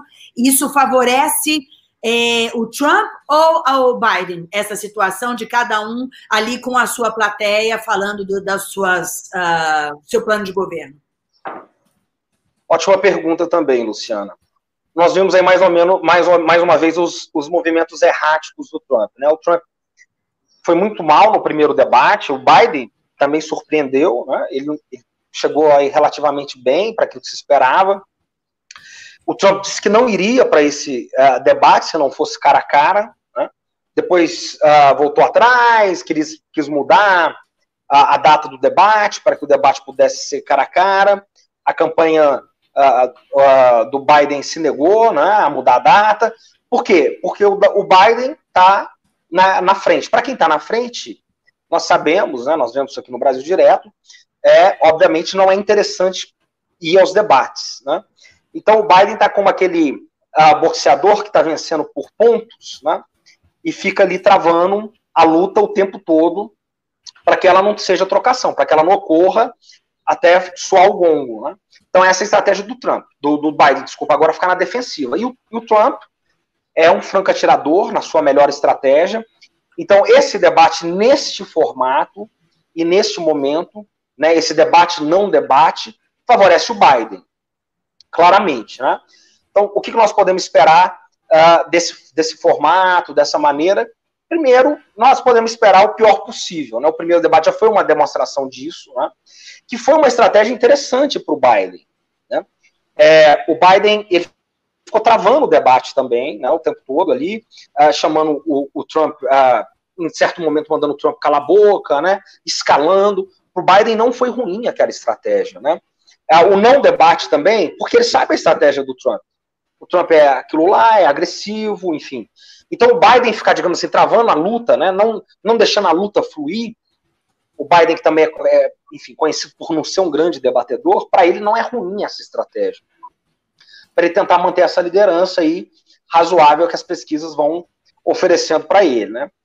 Embora, o, digamos assim, os, os trackings internos do Partido Republicano não mostrem essa diferença que o partido, que, que as pesquisas, a média das pesquisas é, tem dado, né? Isso também é um detalhe interessante que eu estava dando uma olhada aí esses dias.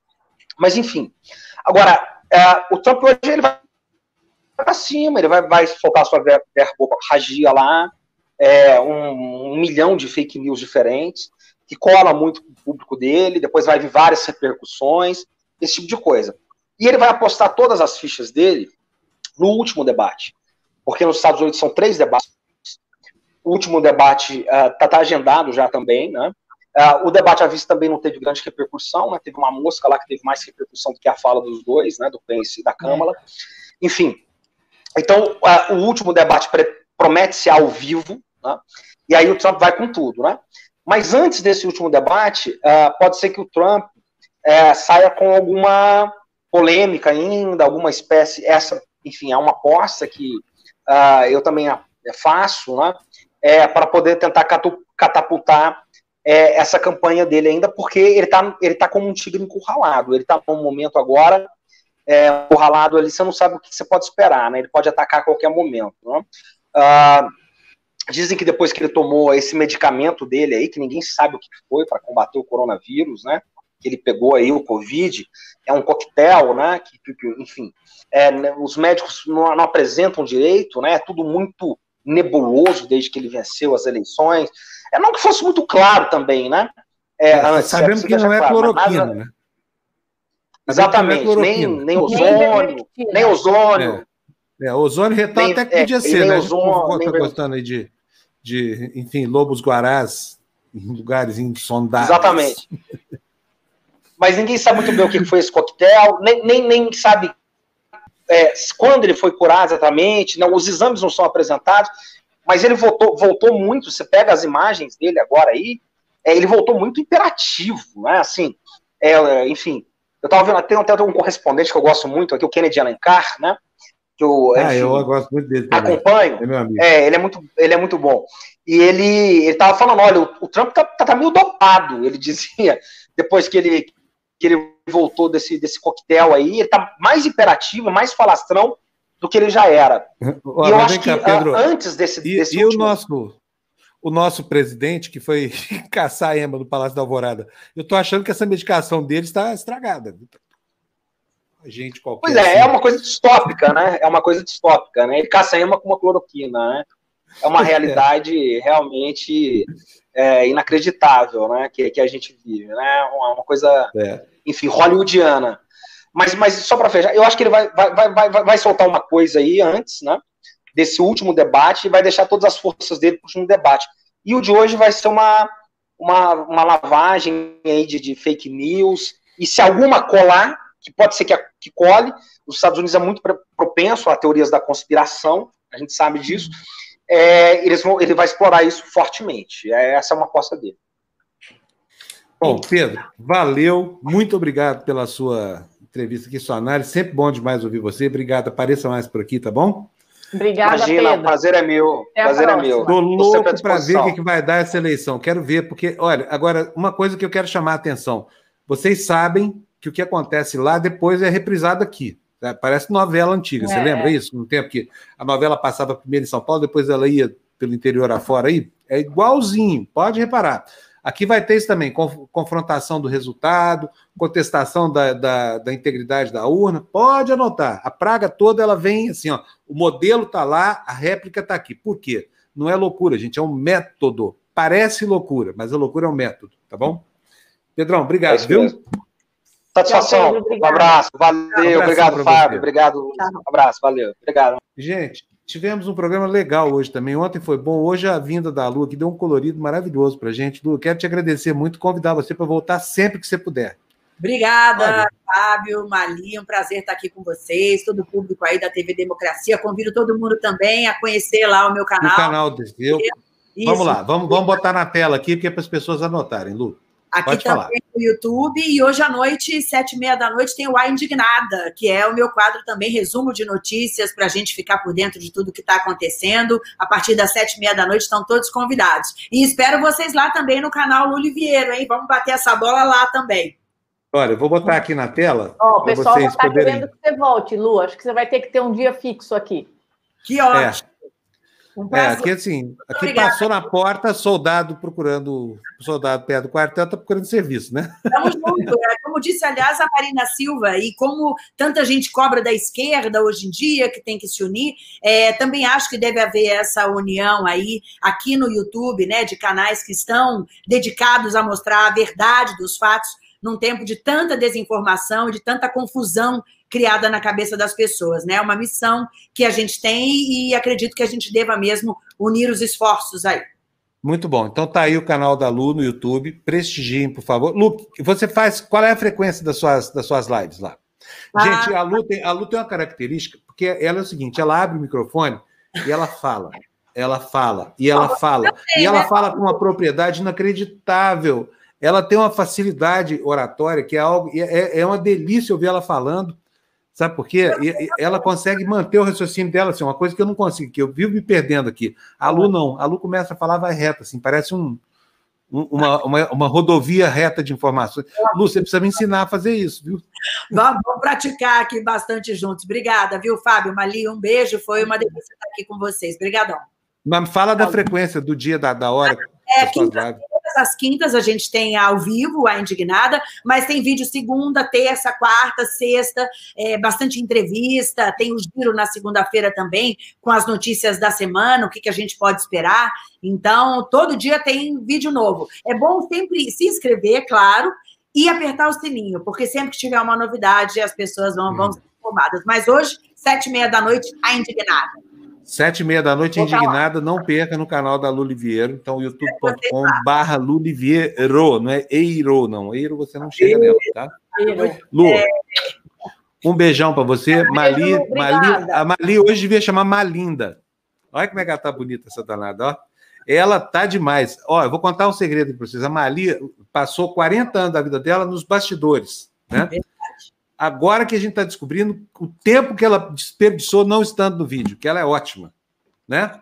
Poderosa com esses óculos aí também, Lu. Fala a verdade, hein? Exatamente, exatamente. Olha, eu tenho a denunciar para vocês que os óculos dela não são só uma peça de maquiagem, não. São iguais aos meus, tá? Lá das óticas Pupila, onde você chega tranquilo, não existe fila. Pode levar seu pai, sua mãe, sua fila. Não precisa ser nem o Roberto Marinho, porque tudo lá é bem baratinho. Cadê? Cadê? O- Sabe o que que é isso, Lu? É o merchan social que a É o gente faz. Tadeu. Aqui, ó, Luiz Tadeu, aqui, ó. Nosso diretor de TV, o Luiz Tadeu, ele é, ele é, ele rigorosamente apresenta todo dia aqui a nossa, a nossa programação, coisa que nós deveríamos fazer e não fazemos. E em retribuição, eu faço esse merchan aqui para ele. Óticas Pupila, lá É não ótimo, tem é fila, o ótima atendimento é rápido. Leve seu pai, sua mãe, sua fila. Não precisa ser nem o Roberto Marinho, porque lá é tudo baratinho. A Doc Lobo 1307, loja 22. Grande Luiz, obrigado, viu? Obrigadão, gente. Ó, o Fábio é cego. Gente, vocês não sabem, olha aqui, ó, vou mostrar para vocês virar os óculos aqui, olha. Olha só. Cadê só? Cadê? Eu tô vendo a sujeira. Nossa, É, tá muito sujeira, sujo. aqui. Que isso? Tô cego. Ah, Assim é que dá para ver direito. Olha aqui, ó. Olha, olha isso. Parece um fundo de garrafa, tá vendo só? Fundo de garrafa sujo. Tá sujo mesmo. É um fundo- Isso é- Não deu tempo de limpar. Peguei agora o fundo de garrafa aqui no, no- no casco do navio afundado neste oceano. Gente, um beijão para vocês. Muito obrigado. Até amanhã. amanhã, sexta-feira. gente. Olha, agora tem o Fura Bolha e tem, vamos ter aqui, vamos falar mais com o Gessé e com o Eduardo sobre essa iniciativa de ambos aí, muito bacana, que nós estamos super apoiando, né? Da, da- da- do lançamento do Instituto Conhecimento Liberta e desses cursos maravilhosos que podem ser a redenção de muita gente que está aí precisando de qualificação para arranjar emprego, precisando ampliar seu universo intelectual, essa coisa toda. Então, apoie isso aí. Amanhã não precisa dar dinheiro para a gente, dá para o Eduardo, paga um curso desse aqui para alguém que você acha que mereça, tá? Para o filho da faxineira da sua casa, sabe? Para alguém que está que, que tá desempregado. É isso aí. Tchau, galera. Tchau, Valeu, gente. obrigado. Até amanhã. Até amanhã. Tchau, tchau.